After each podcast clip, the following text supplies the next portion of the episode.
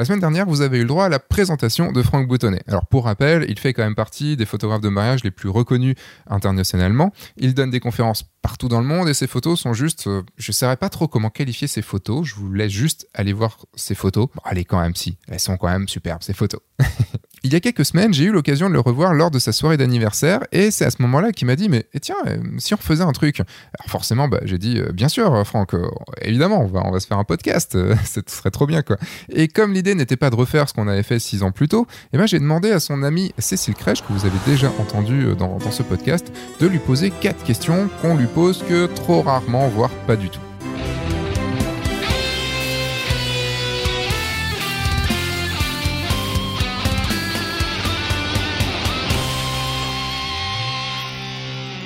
Bonjour, je suis Sébastien Roignan et vous êtes bien sur le guide du photographe de mariage, le podcast qui va vous donner les clés pour prendre votre indépendance et vivre de votre passion la photo et plus particulièrement la photo de mariage.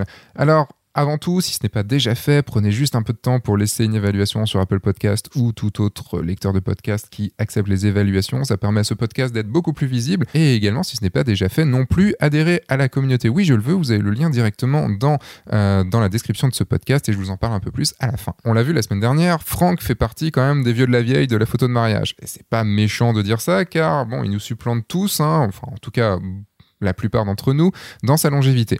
Cela fait quand même 20 ans qu'il est dans le métier. Il a vu arriver la toute nouvelle vague de photographes qui, qui arrive là depuis un peu plus d'une dizaine d'années. Alors comment a-t-il su rester dans le haut du panier? Comment arrive-t-il à tenir physiquement du haut de ses 47 ans? Comment continue-t-il à garder un esprit positif et vertueux? Et surtout, comment arrive-t-il à insuffler toujours plus de personnel dans ses photos? Voici quelques questions auxquelles il va répondre dans ce podcast. Et donc, je suis avec Franck Boutonnet. Et pour ceux qui ne te connaissent pas, est-ce qu'on peut juste savoir qui tu es en moins d'une minute? Je vais essayer. Déjà, bonjour à toutes et à tous. Merci Sébastien pour l'invitation. C'est la seconde fois en, en sept ans bientôt. Ouais. Donc très rapidement, je m'appelle Franck Boutonnet, je suis photographe documentaire, à la fois photographe documentaire de mariage et documentaire tout court depuis une vingtaine d'années maintenant. Je suis basé en France et j'ai découvert, Rassurez-vous, il n'est pas si vieux que ça non plus. j'ai découvert la photographie quand j'habitais aux États-Unis il y a plus de 20 ans. Et donc aujourd'hui, je dédie mon temps en plusieurs axes. Bien sûr, je photographie toujours des mariages sous l'approche reportage documentaire. J'en fais une dizaine par an. Je fais beaucoup aussi d'enseignements sous forme de conférences un peu partout international, de workshops et de coaching, mentoring individuel. Et je continue des projets documentaires euh, au long cours. C'est résumé. On sent que tu as l'habitude de parler, et que tu fais beaucoup de, que as fait beaucoup de podcasts et de conférences et autres, parce qu'on sent que tu as l'habitude de parler. Je commence à avoir l'habitude et j'essaie d'être plus synthétique maintenant parce qu'à force de répéter la même chose euh, over and over, comme on dit, ça commence à me saouler. Donc j'essaie d'être le plus synthétique possible. Et ce qui est très drôle, c'est que en fait, quand, avant que j'arrive à Lyon, parce que j'étais arrivé à Lyon euh, juste pour voir un petit peu la ville, et, euh, et c'est à ce moment-là qu'on a fait le podcast il y a 6 ans, c'était en 2013. 6 ans, euh, 7 ans bientôt. Ouais, C'était bientôt en mai, ans. juin 2000. euh, Non, c'était en, sep- en, Ah. en octobre. Ah, c'est vrai? En ah, octobre ok, 2013, ouais. pardon. Ok. Et t'inquiète, je te pardonne. Déjà, tu t'en rappelles, c'est bien. Et, euh, et en fait, ce qui était déjà à l'époque, c'était, je vais interviewer le, le grand Franck Boutonnet, déjà à l'époque, tu vois. Et, euh, et j'avais rencontré quelqu'un quelqu'un de très, de très simple, très accessible. Euh, D'ailleurs, euh, on en a parlé et je vais rediffuser, je pense, en podcast, pas en vidéo, mais en podcast, l'interview qu'on avait faite à ouais. l'époque, parce que on va parler d'autres sujets dans, dans ce, dans ce podcast-là, puisque on s'est... je crois que c'est parce que j'ai refait des podcasts qu'on a réussi à se, à se, à se retrouver, parce qu'on est sur Lyon depuis longtemps et on n'a jamais réussi à re- reboire un verre ensemble ou autre. Et j'avais fait le podcast avec William, William Lamblay, et je pense que c'est là où ça a commencé. Je- T'as dû l'entendre. J'ai dû, tu revoir circuler à nouveau ton nom et que ça sur, un, sur Facebook. Tu sais comment c'est les, les réseaux sociaux hein, avec les algorithmes. Si t'es pas proactif, aller chercher une information. Moi, je suis plutôt, je suis pas spécialement proactif, donc l'information vient par, la, par, la- par le biais de l'algorithme de Facebook qui me propose des contenus en fonction de mes centres d'intérêt. Mm. Je pense qu'immanquablement, comme je suis beaucoup donc William, et qui me suit, ça a dû sortir. Et puis effet boule de neige, c'est l'avantage un peu de, de tout ça aussi, c'est que ça, à un moment donné, ça s'ancre sur une réalité concrète, quoi. Mm. Donc euh, ouais, donc ça devait arriver. Ça devait arriver. et, puis, euh, et puis, du coup, tu m'as invité à une soirée chez toi. Voilà. Et euh, en tout bien, tout honneur, je vous rassure. Et euh, On n'était pas nombreux. oui, c'est ça qui est bien. C'est mieux quand on n'est pas nombreux. Et, euh, en, partant, je t'ai dit, bah tiens, ce serait cool qu'on qu'on se, fasse un podcast. Et tu m'as dit, ok, mais par contre, on ne discute pas des choses euh, habituelles du genre euh, ta vision du mariage, des choses comme ça et tout, puisque tu l'as déjà, on l'a déjà fait déjà ensemble et tu l'as déjà fait sur pas mal d'autres podcasts et sur des conférences et tout. Et je comprends qu'au bout de quelques années comme ça, tu en es un peu marre de répéter toujours la même chose. Donc, on est parti sur d'autres sujets. Et pour vraiment boucler la boucle, Cécile Crèche, que j'ai revue à ta soirée, euh, comme elle te connaît bien, je lui ai demandé tiens, qu'est-ce que on pourrait, qu'est-ce que je devrais demander à Franck qui n'est pas trop exploité à côté, enfin qui n'a pas trop été, qui ne, ne t'a pas trop été demandé à côté. Et elle m'a donné quatre axes. et on va, on va parler là-dessus, ok? La coquine, juste une petite parenthèse, j'ai écouté son podcast quand je courais. Et ça m'a fait bien rire. Elle m'a fait, euh, elle, m'a fait, elle me fait rigoler. Hein. Elle m'a fait Orwell, euh, caresser des palettes, euh, enfin, des expressions incroyables. J'adore. Bah maintenant qu'elle est dans le monde du foot en plus. Ah ouais, extraordinaire. Elle m'a fait vraiment rire. Non, mais c'est quelqu'un hein, c'est quelqu'un en or. donc, on va commencer par. je pense déjà quelque chose d'assez plutôt euh, comment dire, euh, je trouve pas le mot, mais plutôt bien pour toi. Je pense qu'elle a une bonne vision de toi là de ce côté-là. C'est euh, comment tenir physiquement. J'ai le droit de dire ton âge? 47 ans, 47 47. ans. Comment tu tiens physiquement à 47 ans? Parce que Cécile disait qu'on est des athlètes de haut niveau en tant que photographe de mariage. Comment tu fais pour rester en forme et pour, et pour toujours être... Est-ce que déjà pour toi, un mariage, c'est physiquement difficile? Et comment tu le gères? Alors, plusieurs axes de réflexion là-dessus. Est-ce qu'un mariage est difficile pour moi? Alors pour moi, non. Ça ne veut pas dire que c'est pas exigeant, mais parce que je suis prêt pour ça. Deuxièmement, Cécile disait effectivement c'est un sport de haut niveau pour nous, on est des athlètes de haut niveau. Elle, c'était plus dans l'axe que dans l'optique qu'on a une carrière qui est courte et il faut qu'on pense à l'après. Hmm. Et ça c'est très juste. Moi je le dis. Elle parlait physiquement aussi. Physiquement, mais c'était quand même, je pense plus par rapport à ça. Et c'est vrai que moi, j'en parle aussi sur l'aspect physique, en fait, et préparation, et pas que physique, l'aspect mental, préparation mentale, comment se projeter, comment voilà, être dans une attitude positive et se projeter positivement dans, dans, dans, l'acte de, création. Et effectivement, alors comment je tiens par rapport à ça? Ben, Je fais beaucoup de sport. Aujourd'hui, j'ai 47 ans, mais je me sens beaucoup plus en forme que quand j'avais 20 ans, alors que je faisais beaucoup de sport aussi quand j'avais une vingtaine d'années. D'accord. Très concrètement, je cours beaucoup. Alors moi, je fais beaucoup d'activités physiques liées à la course à pied en montagne. Je m'entraîne pour des, des, ce qu'on appelle des ultramarathons. Donc je m'entraîne entre 5 et 7 fois par semaine. Ah oui. Je fais du vélo d'appartement, je fais de la course à pied, je fais à peu près 250 euh, km de course par mois. Voilà, puis en ville quand je suis en ville, en montagne quand je suis en montagne. Mmh. Je fais aussi 3-4 fois par semaine de la gym à la maison.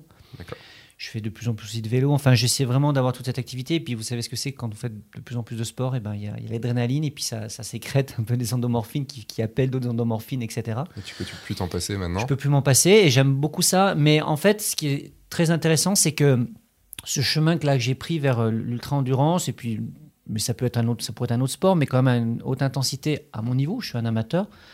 C'est le, le chemin en fait. Ce qui m'intéresse, c'est tout ce que ça m'amène à faire au quotidien, à m'améliorer au quotidien en termes d'hygiène de vie. Mmh. Donc pour répondre à ta question, à un moment donné, un mariage, il faut être en forme, même si on n'en shoot que 10. Et c'est hyper important. Pourquoi on doit être en forme? Parce que l'acte de photographier un mariage, en tout cas comme je l'entends, effectivement, c'est un acte qui nécessite d'être très créatif, qui nécessite d'être pleinement là, émotionnellement et intellectuellement, parce qu'il y a une partie instinctive, mais il y a une partie analytique, une très forte partie instinctive. Mm. Et comme j'explique, pour moi, la porte, la clé qui va ouvrir notre créativité et notre, notre, notre, créativité intérieure qu'on a tous, qu'on le veuille ou non, c'est l'instinct. Et l'instinct, c'est une petite voix qui peut être facilement recouverte par beaucoup de scories de, de, la vie quotidienne, de, de, non-confiance en soi, de plein de choses, qui fait qu'elle est étouffée à l'intérieur et on n'y a pas accès. Et beaucoup de gens souvent viennent vers moi en disant Franck, je me sens un petit peu bloqué dans ma pratique photographique, les clients sont contents, voilà, je fais des bonnes images, mes amis aiment bien, mais à un moment donné, je suis pas assez créatif.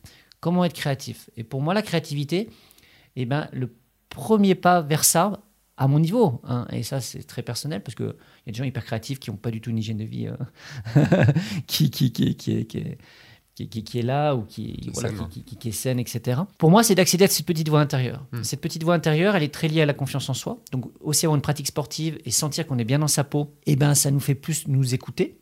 Hein, toutes les petites voix intérieures, les positives comme les négatives d'ailleurs, malheureusement parfois. Mais ça fait aussi qu'à un moment donné, quand on doit être en capacité d'aller chercher une image, et j'aime bien ce, ce terme chercher une image, moi je suis un, très proactif d'une manière générale, et en particulier dans ma photographie. Je vais à l'encontre des images. C'est-à-dire que tu vas, genre, tu cours pour aller prendre une photo C'est pas spécialement lié à courir, c'est-à-dire c'est tout un processus qui est à la fois physique, mais psychologique et philosophique. Hmm.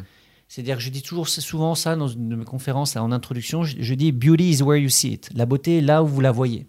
Pour moi, potentiellement, la beauté, donc potentiellement des choses jolies, où on peut aller chercher quelque chose de créatif, ça existe absolument n'importe tout à n'importe quel moment. Hmm. C'est simplement la manière dont on regarde les choses autour de soi.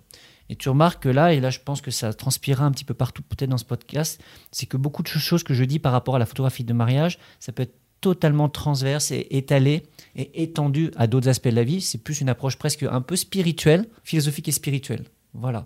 Et donc la bonne santé pour moi, et donc être en forme physique, ça me permet, quand un moment se présente, au jour d'un mariage, d'être en capacité totale, globale, d'aller chercher ce moment-là. Je comprends en fait. Euh, Il y a une analogie qui me vient. euh, je sais pas si tu as essayé la, la VR, la réalité virtuelle. Alors, une fois, il me semble, et je me souviens. Si, une fois, Ouais. c'était dans le cadre de la Biennale d'art contemporain, j'étais avec ma fille. Et c'était dans un théâtre, et on, voilà, on participait à une pièce, de, une danse en fait, dans un, dans un lieu Avec le casque etc. et tout. euh. Avec le casque, etc. Ouais. Et euh, en fait, j'ai le, j'ai le Vive chez moi. Et donc, c'est un casque de réalité virtuelle. Et j'aime beaucoup faire des, ce qu'on appelle les escape games. C'est les escape games. on en fait de temps en temps. Ouais. En réalité, dans, Alors, la vie réelle. quoi, oui, dans la vie réelle. Ouais. Bah, J'en fais aussi beaucoup. Là, on en fait un demain. Le demain, c'est le 14 février. On, et toujours, on se fait un- pour la Saint-Valentin, on se fait un, escape game avec Jessica. D'accord. Et, euh, et en fait, j'aime beaucoup faire les escape games en vrai. Et en réalité virtuelle aussi, ça permet de faire d'autres choses, genre dans, dans la station Mir, enfin dans la station spatiale et tout. Enfin, c'est très drôle. Et en fait, le truc, c'est que en réalité virtuelle, et, euh, tu joues à un jeu vidéo, en gros, mais tu es debout et tu es actif. C'est-à-dire que si tu veux aller regarder sous une table, il faut te baisser pour aller. Alors que dans un jeu vidéo, d'habitude, tu es juste assis sur, euh, sur ta chaise avec ton clavier, ta souris ou ta manette et tu bouges pas en fait. C'est comme quand la Wii est sortie avec le sport et tout, Wii Sport et tout, on commençait déjà à faire du tennis en faisant les vrais gestes et tout, et après on bougeait juste, la... on bougeait, juste le poignet et puis c'était fini. Sur un escape game, en vrai, il y a ce truc d'actif, actif, actif, et quand tu es en ré- réalité virtuelle, il y a ce truc des fois juste, bah, je sais que je suis chez moi et il y a ah putain, je dois me baisser. Et il y a ce truc, est-ce que je dois aller le chercher ah putain merde, il faut que je me baisse. Et, euh, et j'ai vécu ça un petit peu sur des mariages où quand t'es vraiment crevé, il y a ce truc, ouais, il y a une photo là-bas, mais euh, ah, il faut que j'y aille, quoi. Et ça rejoint du coup ce que tu dis. Euh, Il y a ce côté un peu, enfin, si on n'est pas bien physiquement, si on n'a pas, ou mentalement aussi, ben, on va pas avoir l'énergie nécessaire pour lancer la petite étincelle qui va dire, ok, on y va, de toute façon, on pense à rien, on y va. Et il faut garder vraiment toujours ce truc-là, et, et pendant 10, 12, 15 heures, 16 heures, des fois plus, des fois plus, et c'est pas évident. Il faut avoir la niaque en fait. C'est ça. je- la plupart des photos qui sont un peu mes images signatures, on pourrait regarder dans mon portfolio. J'ai j'ai une petite histoire à raconter à chaque fois et c'est vraiment des images que je suis allé chercher vraiment avec les dents. Un petit peu, hein, si on fait une analogie avec le sport, c'est vraiment le truc où je me dis, bon bah là, si je m'écoutais, je ferais rien, j'irais pas. Mais Ouais. là, je mets le petit truc supplémentaire, le coup d'un supplémentaire qui va faire la différence. Et ce qui est sûr et certain, c'est qu'à un moment donné, dans tous les actes créatifs, que ce soit en peinture, en cinéma, en musique, en photographie, s'il y a des gens à un moment donné qui ont, qui ont percé, quand je dis percé, c'est pas spécialement une réussite populaire, mais qui ont percé, c'est-à-dire qui ont réussi à trouver leur, leur vraie nature et avoir quelque chose, une vraie patte, une vraie personnalité, identité dans leur art, quel qu'il soit, c'est des gens qui ont poussé, poussé, poussé le curseur, poussé, poussé, poussé, poussé, poussé, poussé. Et ça, effectivement, une bonne condition physique me permet de me donner les moyens d'aller chercher ces moments-là. Ouais. Tu aurais une anecdote à nous raconter pour avoir un, un- un J'en- vrai moment j'en- Ouais, j'en ai deux. Alors, c'est deux photos posées, mais j'en ai deux.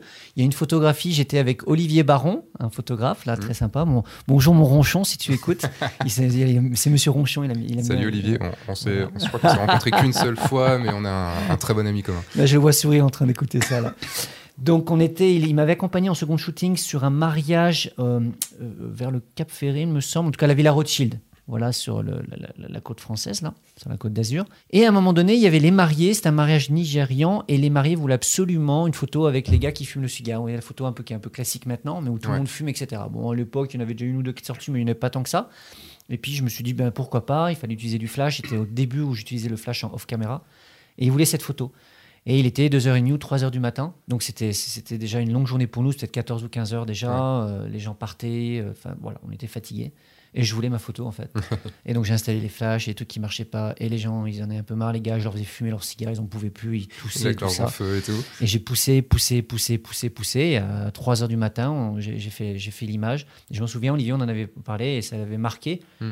Parce qu'il a dit, t'as pas lâché en fait. Et je lâche pas. Ouais. Ça, c'est première, euh, première tu, anecdote. Tu lâches pas même dans le fait de, de faire chier les gens un petit chier. Exactement. Quand je dis faire chier, c'est de. je les de pousse jusqu'à entre guillemets la limite où je le sens. Ouais. Je, je pousse plus loin que les autres, je pense. Et dans 98% du temps, ces images produites après, les clients sont hyper contents et ils disent je comprends en fait pourquoi. Ils disent je t'avoue que sur le moment Franck on était un peu, mais après ils adorent ces images, c'est souvent des images qu'ils agrandissent, etc. Mm. Donc oui, je pousse loin le, le bouchon, mais c'est pour entre guillemets pour euh, à la fois pour moi bien entendu, mais pour pousser mon acte créatif pour que mes clients soient encore plus contents à la fin. Parce que je fais, au final, c'est pour eux que je le fais. Mm.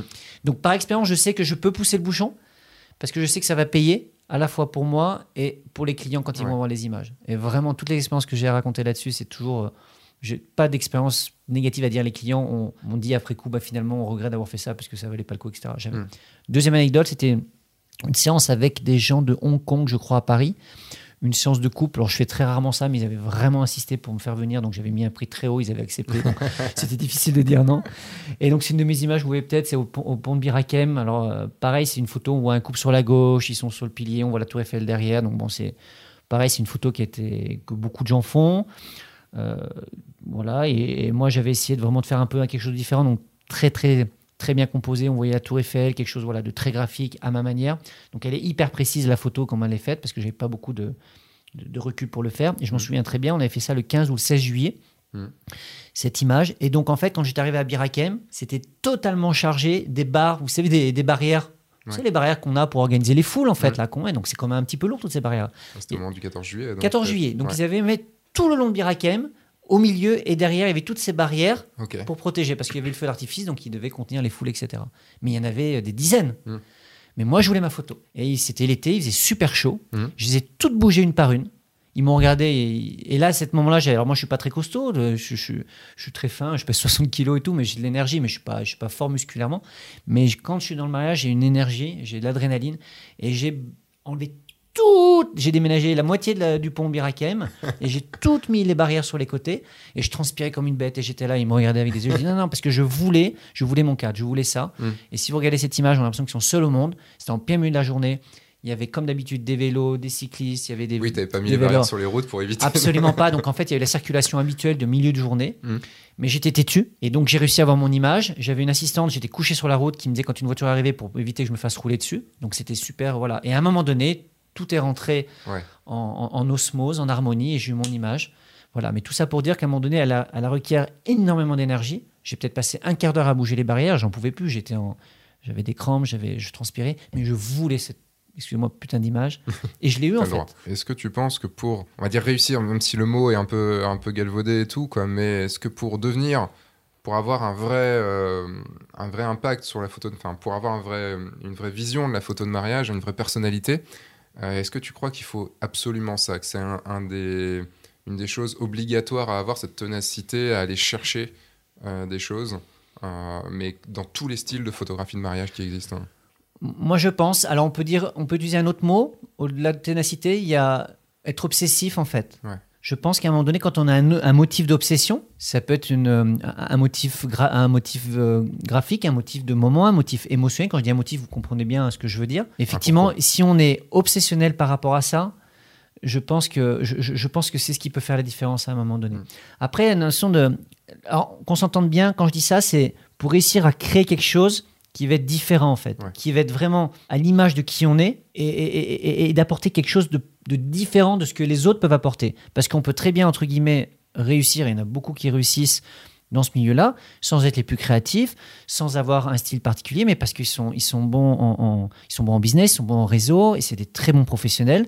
Et c'est génial ça. Donc il y a, il y a- y a différentes définitions à la notion de réussite. Mm. Et je disais ça l'autre jour dans un autre podcast que je donnais en anglais là, pour VC's Portage. Il disait que c'est quoi être successful, etc. Moi, ça dépend. Il n'y a pas une définition. Dans plein de compartiments, je suis absolument pas successful. Je suis très mauvais en SEO. Mon site internet n'est pas à jour. Je fais pas de réseau avec les wedding planners. Je, et je commence même à payer un peu le prix de tout ça. Donc il y a plein d'aspects de mon activité professionnelle où je suis vraiment, vraiment très, très mauvais. Et des gens qui viennent à mes conférences ou à mes workshops, même en touring, qui sont bien meilleurs en termes de business. Moi, je parle vraiment de cette petite niche de, et qui m'intéresse, c'est de sentir que je suis créatif. Quand je dis créatif, c'est sentir que moi, je fais des choses qui me plaisent à moi, qui sont nouvelles par rapport à ce que je sais déjà faire. Mm. Pareil, j'entends pas avoir des choses qui ont été jamais faites. Non, tout a été fait, revu, etc. Hein, c'est la loi de, comment on appelle ça, de, c'est pas Lavoisier, c'est rien ne se perd, rien ne se crée, tout se transforme. C'est Lavoisier. C'est Lavoisier. hein. Et donc, euh, donc, qu'on s'entende bien. Si on a pour objectif de créer quelque chose, un univers, une signature, je pense qu'on peut pas faire l'économie d'être obsessif par rapport à un motif, quel qu'il soit, et de le pousser le plus loin possible. Tu sais, il y a. Avant, enfin maintenant j'en fais plus, mais avant je faisais du portrait, et du portrait serré. Et, euh, et j'ai montré ça, je m'en rappellerai toujours. Je, je sais plus qui est cette personne. Euh, on était trois, un petit apéro que j'avais fait, euh, tout ça. Et euh, il y avait Blandine, que ceux qui étaient sur les groupes Facebook de F1.4 vont, vont s'en rappeler, et, une autre personne. Et, je lui montrais en fait mon book, juste mes portraits, quoi. Et c'était portraits cadrés serrés, en noir et blanc, centrés, tout ça. Et en fait, la personne, je sais qu'elle a pas aimé, je voyais. Et il m'a dit, il m'a dit le plus beau compliment que je, que je pouvais entendre, qui est, euh, c'est limite de l'obsession là. et là, j'ai fait, eh ben ouais. Mais c'est ça qui fait que mes portraits, faire des portraits serrés comme je fais, enfin, j'étais pas le premier à le faire et je serai pas le dernier. Mais ce qui fait que mes portraits ont un truc en plus, c'est qu'il y avait cette obsession d'aller chercher un truc très spécifique. Et j'ai passé des, dizaines, des centaines de séances photos à trouver ce truc-là, un truc qui arrivait juste une fois tous les X temps. Donc même pas à chaque séance, hein, une fois tous les X temps, tous les 10 séances, tous les 15 séances. Et, euh, et c'est mon obsession qui, a- qui font que ces photos-là sont, sont plus que toutes les autres, que beaucoup d'autres photos qui ont pu être faites. Et je pense que c'est vraiment ce truc-là, c'est ce côté vraiment obsessionnel. Il y en a qui vont être obsessionnels sur le marketing, d'autres obsessionnels sur le SEO Exactement. et tout ça. Et comme je dis toujours, il faut s'appuyer sur ses qualités. Il vaut mieux être essayer d'être encore meilleur dans quelque chose où on est déjà très bon, plutôt d'être absolument essayer d'être moyen dans les choses où on est vraiment très mauvais. Sauf si à un moment donné ça impacte très négativement son business. Mm. Mais vaut mieux être excellent dans quelque chose où on est déjà très bon et c'est comme ça à un moment donné qu'on pourra. Bah, le faire la différence. truc, c'est euh, si tu juges un, un poisson sur son- sa capacité à monter sur un arbre, il restera mauvais toute sa vie. Ouais, par exemple. Mais euh, du coup, ça m'amène sur une deuxième question que Cécile m'a donnée, qui est, euh, que j'ai trouvé très drôle, parce que comme tu es là depuis longtemps, ça fait 20 ans que tu fais de la photo de mariage quand même, enfin, c'est pas rien. Euh, juste avant, je me rappelle plus, avant, la- avant d'avoir commencé la photo de mariage, tu faisais déjà de la photo reportage? En fait, j'ai commencé les deux pratiquement en même temps. D'accord. Et comment tu fais maintenant, toi, Franck Boutonnet, qui est quand même un nom, dans le, un nom très certain dans le milieu, euh, comment tu fais pour rester, euh, pour ne pas avoir peur des petits nouveaux et pour rester toujours au top hein? Parce que des petits nouveaux, quand même, depuis quelques années, il y en a beaucoup, beaucoup, beaucoup, beaucoup. Il y en a plein où Et des effectivement. très, très bons. Bah écoute, alors, pareil comme je te disais avant, en préambule de, de cette interview, avant que ça soit enregistré, c'est que j'ai pas réfléchi, je connaissais les questions, mais j'ai pas voulu y réfléchir volontairement parce que je, je- je- je fais confiance à mon instinct et j'aime bien réfléchir comme ça, Mm. à voix haute. Donc plusieurs éléments de réflexion. La première, effectivement, ça fait 20 ans que je suis là, mais comme beaucoup de personnes, en- quand on avance en âge, les 20 ans ne me paraissent pas 20 ans en fait. Oui. Je suis capable de dire chaque année ce que j'ai fait, les clés, ça, ça, m'a- ça me paraît, il y a ma fille vient d'avoir 10 ans, elle est née en janvier 2010, et c'est vrai que je peux te dire chaque année ce que j'ai fait, et j'ai l'impression que c'est passé très vite. Et ça passe très vite, et ça passera encore plus vite, et le temps s'accélère. Plus tu vis, plus le temps s'accélère. Et ça, je, le- je, je l'éprouve physiquement. Mais j'ai pas l'impression que ça fait 20 ans. Mm. Donc je me sens très jeune mentalement, physiquement, comme je disais, psychologiquement. Ok, j'ai 47 ans. Du coup, je sais même pas ce que ça veut dire parce qu'effectivement, quand j'avais 20 ans, quelqu'un de 47 ans me paraissait waouh. Quand je réfléchis, quand mes parents avaient 47 ans, je me dis ouais, c'est vrai que je me dis j'ai pas la même vie en fait. Moi, j'ai une vie vraiment hyper active. Je me rendais pas compte. C'est des amis qui m'ont dit que j'étais hyper actif. Je- J'ai j'ai pas l'impression. Donc ça, c'est ce premier élément de, de réponse. C'est-à-dire que la manière dont je me sens moi me fait pas penser ah un ça fait 20 ans. Et donc je dis que ça fait très longtemps. Pour moi non. Mhm. parce que pareil je- j'en parle souvent d'ailleurs dans mes conférences quand je prends cet exemple de Willy Ronis c'était un photographe humaniste français qui est décédé euh, il y a presque une dizaine d'années maintenant que j'ai eu la chance de rencontrer pas personnellement mais au cours d'une conférence qui disait au cours d'une conférence à la bibliothèque de- municipale de Lyon il y avait une question dans l'assemblée une petite fille qui lui demandait Monsieur Ronis comment vous faites comment vous faisiez quand après 65 ans de pratique photographique 65 ans on parle pas de 20 ans Ouais. 65 ans de Trop pratique peu plus. photographique, comment vous faisiez pour euh, continuer à être créatif et à faire des images? Et il avait donné cette réponse. Alors, les gens qui me connaissent, ils, ils connaissent cette histoire, mais je, je l'adore. Et elle est toujours, toujours, toujours présente dans ma tête. Il disait, bah, jeune fille, après 65 ans avoir fait des images, quand parfois je sortais dans la rue et que je revenais chez moi et que j'avais pas pris d'images, fait d'images, me disait pas, aujourd'hui, il n'y avait rien à voir, il dit, aujourd'hui, je n'ai rien vu. Mm. Et quand un monsieur comme Willy Ronis vous dit ça après 65 ans de pratique photographique, quand on me dit oui 20 ans, ouais j'ai encore 45 ans devant moi pour continuer à avoir cette philosophie-là. Mm. Donc en fait, on n'est rien du tout, même après 20 ans de photographie. Voilà, élément de, un autre élément de réponse. Et puis sinon, simplement, je réfléchis pas trop à ça parce que je suis toujours passionné par l'image. J'aime créer des choses, j'aime chercher la, la- la beauté dans la photographie. Et donc aujourd'hui, c'est c'est plus un mix de beauté formelle et de beauté émotionnelle. Voilà, on en reviendra peut-être à un moment donné, ça sera une transition sur un autre sujet qu'on voulait aborder aujourd'hui. Mm. Et en ça aussi, ma vie d'aujourd'hui, ma vie sentimentale, amoureuse, m'a fait beaucoup évoluer dans ce sens-là aussi. Donc en fait, j'ai 47 ans, ok, mais la vie est toujours là. Il y a plein de choses à photographier. J'ai plein de projets. Je suis en pleine possession de mes moyens physiques, mentaux, psychologiques, etc. Ça va plutôt bien dans ma vie. Donc en fait, je me pose pas plus de questions que ça. J'essaie simplement de, de vivre ce que je fais à plein Et simplement en faisant ça, ben, je me rends compte que ben, je suis toujours ici. Et puis je compte bien être là encore 10, 15, 20 ans, contrairement à Cécile qui a 40 ans. et pareil, elle me, mesure, elle disait 45 ans. Donc moi j'ai déjà passé 45 ans, elle, elle entend arrêter tout ça, puis j'en entends pas mal autour de moi. Moi après, la seule différence, c'est que la photographie de mariage, ça dépasse ce simple cas de, de me donner un job en fait. Hmm. Ça me donne un style de vie, ça me donne une philosophie de vie, ça me permet de, créer en fait. Et puis moi, la créatif est, est, plus important que, que l'acte de photographie des mariages en, en tant que tel. Donc je me vois pas arrêter parce que si j'arrêtais ça, j'arrêterais d'être créatif et c'est trop vital dans ma vie de sentir que je crée des choses en fait. Le truc c'est que en parlant aussi des petits nouveaux, euh, il y a quand même ce côté où euh, même s'il y a une démocratisation de la photo de mariage, euh, qu'il y a de plus en plus de, clients qui qui se disent ok on va mettre de l'argent dans la photo de mariage, ça devient important enfin de par toute la toute la communication qu'il y a eu depuis 10 ans, depuis 15 ans sur la photo de mariage, avec les blogs de mariage, avec euh, bah, la démocratisation de l'appareil photo numérique et tout ça, et le développement des, ce des artistes photographes de mariage et non plus juste des commerçants artisans de l'époque. Je trouve qu'il y a quand même encore beaucoup, beaucoup de clientèle dessus et qu'il y en a, je pense, de plus en plus. Euh, mais il y a aussi de plus en plus de photographes. Euh, on en discutait un petit peu la dernière fois qu'on s'était vu sur le côté, il y a un peu là aussi tout à l'heure, sur le côté marketing. Toi, tu me dis, on parlait un peu des concours. Bon, euh, je vais pas aborder le côté concours dans ce, dans ce, dans ce podcast parce que je l'ai déjà beaucoup abordé. Euh, mais tu me disais que toi, pour toi, les concours, c'était quelque chose qui t'avait, où tu avais basé ton marketing dessus. et tu me disais aussi là juste avant que tu n'étais pas très marketing, pas très, tu pensais pas au genre SEO, tout ça et tout. Comment tu fais pour continuer à garder une clientèle? Euh, est-ce que tu as mis des choses en place? Est-ce que tu vas mettre des choses en place? Ou est-ce que c'est encore genre le nom de Franck Boutonnet avec tout ce que tu as mis en place déjà avant, tu vas continuer à pouvoir surfer un petit peu dessus euh, au fil du temps Alors ce qu'il faut bien dire, c'est que quand on, entre guillemets, hein, entre guillemets, on a un nom, c'est un nom juste dans le milieu de la photographie. Je veux dire, quand des clients viennent vers vous, vous ne connaissent pas. Mm. Vous avez beau dire, ils s'en fichent en fait. Donc ça, ça fonctionne pas vraiment de ce côté-là.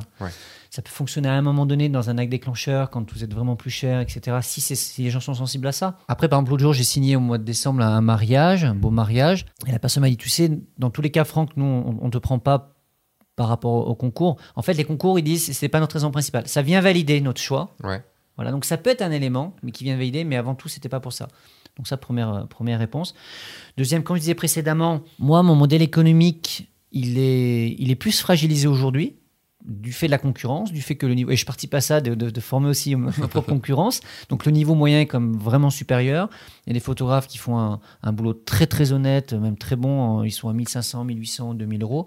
Quand vous êtes deux ou trois fois plus cher derrière, bah, même si peut-être euh, vous pouvez avoir une patte avec quelques images différentes, etc., à un moment donné, on fait quand même grosso modo le, le même boulot et le boulot est honnête, l'histoire est racontée, les clients ils sont satisfaits. Donc ça devient plus compliqué pour, pour moi également. Donc, qu'est-ce que je vais mettre en place? En fait, ce que j'aurais dû mettre en place depuis très longtemps, est-ce que et on revient des fondamentaux, c'est-à-dire plus travailler peut-être sur un réseau, alors peut-être pas local, mais voir, peut-être un peu de SEO aussi. Enfin, voilà, tous ces fondamentaux que j'ai que j'ai délaissés parce que ça me plaisait pas vraiment de faire ça, parce que ça fonctionne aussi bien l'un dans l'autre. Bon, chaque année je dis ça, et puis chaque année j'arrive plus ou moins à remplir ma saison. ça fonctionne, donc euh, même parfois j'avoue que je suis même moi-même surpris des fois encore d'arriver à à gagner euh, ma vie. Mais quand même, pour être très honnête, c'est la première fois cette année-là que je pense en 10 ans que mon chiffre d'affaires a, pris quand même une, bonne claque. C'est aussi un peu de mon fait parce qu'il y a plein de, choses, d'actions que j'aurais dû faire, que j'ai fait les années précédentes, que j'ai pas faites pour d'autres raisons. Si j'ai envie de plus de temps pour moi, je, voilà, je, veux profiter de plein d'autres choses. Donc je veux, continuer à, avoir cet équilibre de vie qualitatif qui fait que finalement, même si j'ai un petit peu moins de business l'un dans l'autre, euh, voilà, je suis pas du mm. tout à la rue, loin de là. Et voilà, mais bon, mais être un nom dans le milieu, c'est pas suffisant. Gagner des choses, c'est absolument pas suffisant. C'est un petit plus à un moment donné, peut-être pour faire la différence, mais c'est vraiment quelque chose qui vient dans un bouquet, dans un bouquet de, de, de, raisons pour lesquelles les gens peuvent éventuellement faire appel à vous. Mais c'est n'est mm. pas la raison principale, absolument pas. Parce que, le, en fait, moi, j'ai pu le voir en, en 2017, j'ai fait une très très bonne année. Et en 2018, j'ai fait une très mauvaise année en termes de mariage. Et euh, alors juste en termes de mariage, parce le reste allait bien. Et donc je me suis dit, bon, c'est pas grave. J'ai eu que deux mariages en 2018. Euh, ça m'allait parce que j'avais tellement de taf à côté. De toute façon, je me suis dit, ok, c'est mon année où je prends un petit peu de repos. Euh, là, quand j'ai pas eu le temps de rendre du repos. Mais, euh, et je me suis dit, eh, c'est vrai que j'ai mon site depuis 2012 en fait que j'ai pas vraiment mis à jour mon site depuis 2012. Et donc j'ai passé une grosse semaine en 2018, l'été, pour refaire mon site. Et, euh, du coup, bah, pour 2019, ça a plutôt bien fonctionné. 2020, ça a cartonné. Et, euh, et pourtant, j'avais rien changé en termes de communication sur YouTube. Alors, il y a beaucoup de gens qui me connaissent via YouTube et beaucoup de mes mariés qui me connaissent via YouTube ou des, ou des amis à eux qui me connaissent via YouTube. Et, euh, mais quand même, il y a ce site maintenant est très bien référencé parce que je me suis remis dessus. Et c'est vrai qu'on oublie, enfin, je pense être un peu comme toi là, sur ce côté-là. C'est, on est passionné par un truc, on va focaliser sur un truc et puis tout un, l'aspect, moi, l'aspect refaire mon site et tout m'emmerde au plus haut point. Et pourtant, il y a un moment, il faut se mettre dessus parce qu'on sait que s'il y a ne serait-ce qu'un engrenage dans, la machine qu'on n'a pas bien huilé, eh ben, ne serait-ce qu'un tout petit peu, pas forcément extrêmement bien huilé, mais juste au moins un tout petit peu, s'il ne tourne plus ou s'il se casse, eh ben, en fait, c'est toute la machine qui va s'écrouler et donc tout notre truc sur les années futures va être compliqué. C'est comme si, par exemple, en vendant des, je sais pas, en vendant des choses sur, un, sur, son, sur son site, ben, en fait, il y a juste la partie paiement qui marche plus. tu vois, ou l'ajout au, l'ajout au panier qui marche plus. Et là, et là tu, le, tu fais, mais en fait, oui, tout ce que j'ai mis en place, bah, ça marche plus en fait, puisqu'il y a un truc, un grain de sable dans, dans ça. Et du coup, comment toi tu prends, comment tu prends conscience de ça Est-ce qu'il y a un moment, genre tu te réveilles et tu dis, bon, allez, maintenant il faut que j'y aille ou... Oui, oui et non, c'est marrant. Alors déjà, pour, pour compléter sur ce qu'on disait précédemment, dans les éléments que je mets en place, moi, ma compagne, c'est Rocio Vega, qui est une photographe espagnole de, de, de reportage de mariage aussi, qui est absolument incroyable, que je vous invite à aller voir si vous ne connaissez pas, Rocio Vega, Momenticos barra Rocio Vega. Comment ça s'écrit, Rocio? Rocio, R-O-C-I-O, ça veut dire la rosée en espagnol, Rocio. Vega. Et donc, on est ensemble depuis euh, trois ans et demi, euh, voilà, et on travaille de plus en plus ensemble. Et on développe une, une, une marque ensemble. Voilà. Donc, on est en train de travailler sur un site, mais on prend du retard aussi parce que voilà, c'est toujours pareil, on prend toujours du retard. Donc, une des stratégies, c'est aussi de- d'essayer de, se vendre en tant que couple pour voilà, des mariages plutôt haut de gamme à l'international. Ce qu'on a déjà fait, on a déjà shooté des mariages ensemble à, à Miami, à Cannes, à Saint-Tropez, euh, à Bali. On a shooté on a, euh, au Liban, à Dubaï, à Abu Dhabi. Enfin, on a déjà fait des, des- des choses comme ça au Maroc. Donc, on a déjà on a une grosse masse de travail en commun plutôt dans des beaux mariages, des beaux lieux avec des super couples. Et donc de ça, on voudrait voilà, mettre en place une, marque qui s'appelle Smoy, euh, Smoy Photographie, mais pour l'instant, c'est pas visible. Et donc ça, c'est un élément de, élément de réponse, voilà, pour, pour, te dire.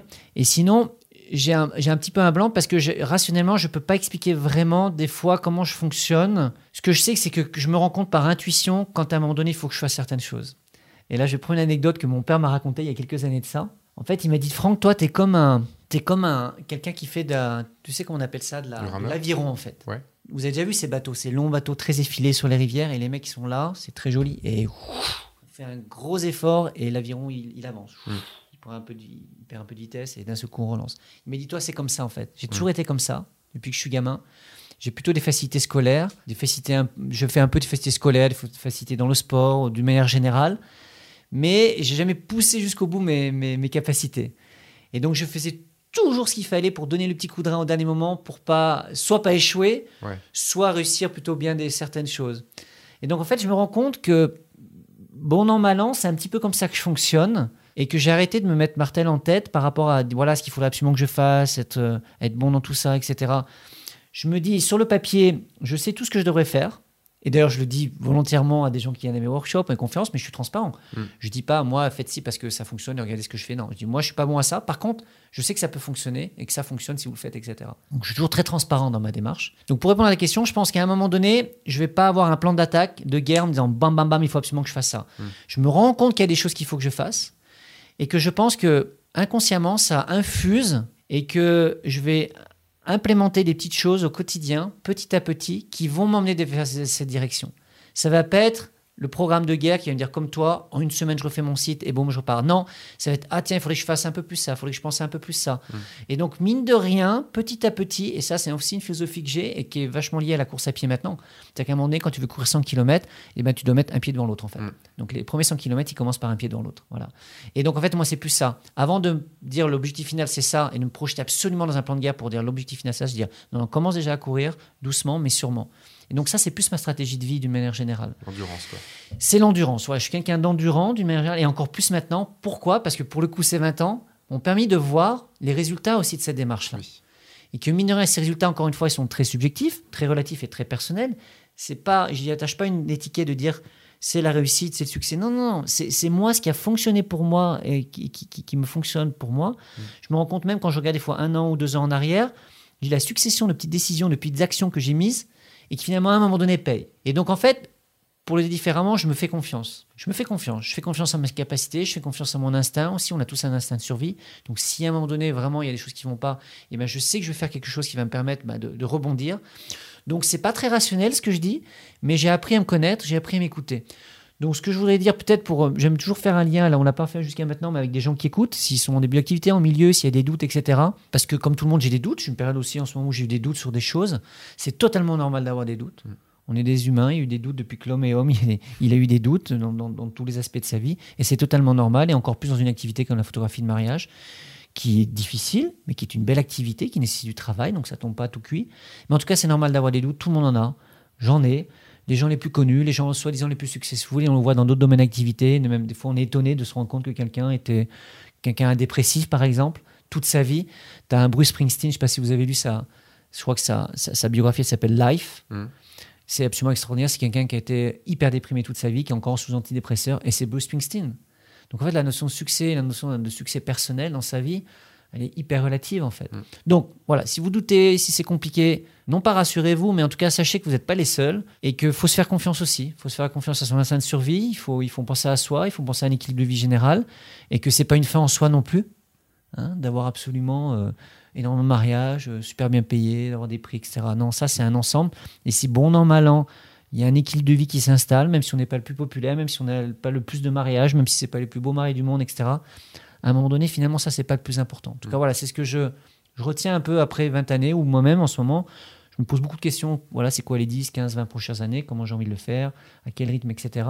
Et j'avoue que moi-même, je dois batailler contre des démons intérieurs. Par exemple, Rocio m'accompagne encore une fois. On, est vachement dans le développement personnel. On, a vraiment une belle relation, je pense, et on, s'apporte beaucoup mutuellement, positivement. Pareil, mm. ça sera une transition sur tout à l'heure. Et elle, cette petite voix négative intérieure, elle l'appelle Barbara, elle lui a donné un nom. Barbara, c'est la mauvaise fille à l'intérieur qui lui susurre des, des, choses. Tu vas pas réussir, c'est normal, blablabla. Mm. Et donc, elle l'a identifié. Et donc, quand elle est elle l'appelle. Et elle lui parle, cette Barbara. Elle dit Non, non, laisse-moi tranquille, Barbara. C'est un peu comme dans, dans, Tintin, dans Tintin et Milou. Je sais pas si vous vous souvenez, quand à un moment donné, il est un peu souple, il y a le, il y a le petit diable qui lui parle. Et puis l'autre mm. dit Non, non, non, on a tout ça intérieurement. Mm. Vous voyez et, et, donc, ça, eh ben, il faut apprendre à se faire confiance et puis apprendre à, à lutter contre ses propres démons. Et pour le coup, peut-être, je ne sais pas si tu vous poses la question maintenant, mais ça peut être un bon lien pour euh, bah, comment s'entourer positivement. En fait, je voulais juste réagir à ce que tu dis. Je fais aussi une analogie avec euh, moi, ce que j'ai vécu, même si ça fait que 10 ans que je suis dans, la photo de mariage. Euh, ça fait 14 ans que je suis à mon compte, et même en, enfin, oui, 8 ans en formation. Et, et en fait, j'avais des ambitions des ambitions, genre devenir le meilleur, enfin le, le, plus connu, enfin, ou des choses comme ça. Et en fait, c'est des, dix ans après, je me dis, bah, en fait, tout ça, c'était des revanches. Des revanches par rapport à avant, par rapport au passé, par rapport à des choses qui ont pu m'arriver, tout ça. Et maintenant, je me bats beaucoup contre ça, euh, parce que je, sais que c'est pas une, je sais que c'est pas une bonne chose pour moi. En fait, il y a un truc dans la soirée que, qu'on a passé ensemble euh, pour ton anniversaire. On n'était pas beaucoup. on était très ensemble. Là... en fait, euh, c'est un peu bizarre ce que tu viens de dire parce que je vais parler de ta fille. Donc, euh, ah, c'était un apéro, on était avec des amis. Non, on était pas, on était pas mal, on était une trentaine, je crois. 25. Ouais, c'est possible. Il y avait ma belle-maman, il y avait plein de monde et tout ça. Cool. Et, euh, et, en fait, tu, alors je sais pas si tu me diras si, si on coupe plus tard et tout, euh, mais tu as évoqué à la fin un voyage que tu voulais faire avec ta fille ah aux États-Unis. Et, et, en fait, donc si j'ai bien compris, c'était le côté lui faire voir un peu les États-Unis, la faire aller dans des. profiter de ton réseau de photographes aussi pour la faire s'intégrer dans des écoles euh, au fur et à mesure dans, plusieurs écoles aux États-Unis Exactement. pendant un mois. Euh, et, en fait, je me suis dit, enfin, il y a ce côté partir pendant un mois, vivre des choses où là, tu vas pas forcément bosser, tu vas pas ramener d'argent, mais tu vas vivre des choses et c'est de ça dont tu te rappelleras dans ta vie, c'est de ça dont elle se rappellera dans sa vie et pas les moments où tu as fait un mariage, où tu as gagné X milliers d'euros, où tu voilà. Euh, et il y a ce truc de vivre des choses plutôt que de vouloir absolument gagner de l'argent. Alors c'est un truc, c'est un peu un problème de riche parce qu'on se dit, euh, oui mais bon, on peut faire ça parce qu'on a de l'argent. Et maintenant je vois beaucoup de gens qui n'ont pas beaucoup d'argent faire vivre en fait, se dire, allez on part, on fait des choses, on vit, plutôt que juste tuer à la tâche pour faire de l'argent. Et, où est la réussite? C'est ce que tu disais juste avant. Est-ce que la réussite c'est d'avoir un chiffre d'affaires à 200, 300, 400, 500 000 euros ou plus? Enfin, ou d'avoir pas un chiffre d'affaires, d'avoir un salaire à, à six chiffres euh, sur l'année? Ou est-ce que c'est vivre quelque chose de fort et de laisser quelque chose de fort à ses proches? Je pense que c'est. J'ai pas encore ton âge, euh, dans 10 ans je l'aurai. Il y a tout ce truc-là, je sais que dans ces 10 prochaines années, il y a beaucoup de questions comme ça qui trouveront leur réponse. Mais il y a 10 ans, j'avais pas du tout. J'avais une soif, j'avais une hargne, j'avais un truc de. Ouais, je vais faire des vidéos toutes les semaines, je vais y aller, je vais faire mon truc et je vais prouver au monde que je suis quelqu'un. Et maintenant, ben, est-ce que j'ai besoin de prouver au monde que je suis quelqu'un ou est-ce que j'ai besoin de le prouver à moi? C'est vraiment des questions auxquelles j'ai pas encore de réponse parce que je suis pas encore assez avancé là-dessus. Mais, euh, mais ça me fait penser. Enfin, ça m'a cette histoire avec ta fille, de ce mois que tu, prévoyais, m'a beaucoup travaillé et tout. Et je me suis dit, putain, ouais, mais oui, parce que c'est pas des choses que j'ai vécues quand j'étais gamin. J'aurais limite aimé vivre ça quand j'étais gamin, quoi. Et c'est pas, je pense que beaucoup de gamins ne vivront pas ça, quoi. je me rends compte, ce qui m'intéresse, alors c'est un peu des tautologies, mais ouais, ce qui, m'intéresse, c'est ce- la photographie de mariage m'a un style de vie, en fait. M'a la possibilité de vivre des expériences. Pour être très concret aujourd'hui, donc je travaille beaucoup, euh, de plus en plus avec Rousseau, comme je disais. Je shoote une dizaine de mariages et on essaie de faire des mariages à l'international, mais on n'a pas que ça non plus. Et c'est vrai que quand c'est à l'international, on essaie de prendre plus de temps, par exemple. Mm. Donc moi, d'être bien payé sur un mariage, ben, grosso modo, je me dis, je pars une semaine en vacances Mm. et je reviens avec de l'argent, en fait. Ouais. Ou les conférences, c'est la même chose. J'ai la chance d'être invité dans pas mal de conférences, à la fois pour, pour donner des speeches, ou même je, je suis invité. Les gens, ils m'invitent. Donc bon, bah, c'est cool. Donc euh, c'est une mauvaise habitude. Parce que quand tu commences à devoir payer après les trucs, tu te dis, ah merde, c'est cher et tout ça. C'est un peu une mauvaise habitude. Mais, mais du coup, c'est aussi, c'est c'est tout ça. C'est-à-dire, c'est- comme je disais, c'est pas à pas tout ce que j'ai construit en termes de réseau, en termes de philosophie de vie, etc. Et ben, j'en- accumule des expériences de vie. Et finalement, c'est ça que, qui est le plus important. Et quand on y pense bien, nous, notre boulot, qu'est-ce qu'on vend à nos mariés On vend une prestation, on va documenter une expérience de vie fondamentale. Hmm. C'est ça. Donc, c'est-à-dire que nous-mêmes, c'est notre premier savoir-faire en tant que professionnel. Et des fois, on passe à côté de ça. Donc, ben, moi, j'ai envie d'être euh, le, le- le- à la fois le créateur de ces moments-là et puis la personne aussi qui va, qui va, qui va record, c'est-à-dire qui va enregistrer ses propres expériences, mais à travers les émotions, pas Mm. qu'à travers du visuel, mais à travers l'émotion. Et c'est ce que j'ai essayé de faire dans ma vie personnelle, avec ma fille en tant que papa, effectivement. Et c'est pour ça que c'est pour ça que je réfléchis beaucoup à cette notion de, de réussite, de business, etc. Je vois tout ce que j'ai pas fait, mais je vois, je lutte aussi contre un démon intérieur qui, qui m'oblige tout le temps. Comme le bon côté d'être exigeant dans la vie, c'est un bon côté, mais ça a des mauvais côtés. Mm. Je suis très exigeant avec moi, donc je le suis aussi avec mes proches. Donc ça c'est chouette parce que ça donne l'énergie qu'on est nécessaire pour aller chercher des choses, que ce soit professionnellement, personnellement. Et donc ça me permet d'être active, ça me permet d'avoir concrétisé des projets qui soient. euh, qui- Alors oui, je- j'aime pas ce mot succès réussite, Mm. même si c'est difficile de les contourner. Je pense qu'il n'y a pas assez de nuances dans la langue française. On devrait avoir toute une série de mots qui les nuancent parce que le contrepartie de ça, c'est que je suis tellement exigeant, c'est que quand j'ai l'impression que je lève un tout petit peu le pied, j'ai tout de suite une culpabilité qui vient, qui dit ah ouais regarde tout ce qui va pas, tout ce que tu devrais faire. Et la société elle est Mm. de plus en plus là-dedans en fait. Et ouais moi je suis dans ce monde euh, du, du running, donc euh, je lis beaucoup de choses là-dessus et d'une manière générale, on est dans un monde où on sait que c'est dur. Et paradoxalement, on est dans ce même monde où on a sans arrêt des injonctions à dire il faut être, euh, il faut être meilleur, ou alors à l'inverse, on nous dit on s'en fout la compétition, mais soyez heureux, soyez ci, prenez du temps, ce qu'on disait, soyez. reste une compétition aussi. Et donc même. finalement, on, on- on a des injonctions contradictoires, paradoxales. Il y en a un, c'est sois hyper performant, et puis tu peux, si tu peux, et je le suis un peu comme ça dans ma vie personnelle. Et à l'inverse, on a d'autres injonctions qui sont aussi difficiles en disant non, non, mais la vie est cool, vis tes expériences que je dis là, et moi-même je suis plein de paradoxes. C'est des expériences qu'il faut vivre, il faut relativiser, etc. Mais ça devient une injonction qui peut être aussi difficile à assumer en fait. Donc on vit dans des mondes, on est en permanence entre ces contradictions et c'est difficile. Et donc pour reprendre ce que tu disais, je pense qu'à un moment donné, ça revient à se connaître soi-même et faire ses propres arbitrages. Et si à un moment donné, on est dans une période de sa vie, on a besoin de se faire de faire ses preuves, on a besoin d'être très compétitif, pourquoi pas Si c'est pas au détriment des autres, Mm. et ça encore une fois, on en reviendra peut-être à l'heure sur la Là, on positivité. Et, et ben, it's fine for me, comme on dit en anglais, ça, ça me va en fait, ça me pose pas de problème. Si on est dans une autre phase où à un moment donné on a besoin de plus de temps personnel, etc., ben, c'est bien aussi. Donc c'est pour ça que c'est difficile de coller une manière de penser, une manière de faire à d'autres personnes, parce que chacun est différent dans sa vie où il en est. Tu vois, je sais pas si ça répond un peu à ta question, mais ça, ça répond totalement. c'est peut-être pas totalement clair, mais parce que moi-même en ce moment, je suis, et depuis tout le temps finalement, je suis en permanence en train de réfléchir et je suis sans arrêt entre mes, côtés lumineux et puis mes côtés sombres qui sont là, toujours à l'intérieur et qui font que ben, je bataille.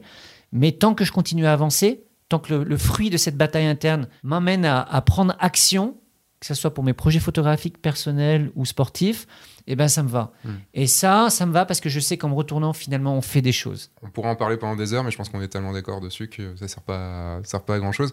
Et du coup, je vais rebondir sur ce côté euh, pensée positive. Euh, c'est marrant parce qu'on est arri- je suis arrivé et puis on a commencé à discuter un petit peu et, et j'ai parlé un petit peu du, du monde du- du- de la photographie de mariage, euh, par- des photographes tout court, hein, euh, qui peut être des fois très dur et rempli d'ego. Et de... D'ailleurs, j'ai j'ai commencé... euh, je la diffuserai sûrement sur F1.4 dans- d'ici la fin de la saison. Euh, j'ai commencé à écrire une vidéo sur la jalousie et l'ego dans le monde des photographes parce que c'est euh, parce qu'on est plus on devient une personne un personnage public plus on plus on peut être euh, être confronté à ça et euh, puis on est tous confrontés à ça même pour nous-mêmes par rapport à notre ego par rapport à nos revanches par rapport à, aux petites choses dans notre vie qu'on n'a pas réglées et tout ça et en fait tu me disais que tu restais assez éloigné de tout de toute prise de bec on va dire de tout euh, de toute polémique parce qu'il y a beaucoup de gens qui aiment aussi casser du sucre sur le dos des autres euh, mais nominativement parlant et pas sur des plutôt des pratiques ou des trucs comme ça sur lesquels on peut s'améliorer et tout ça.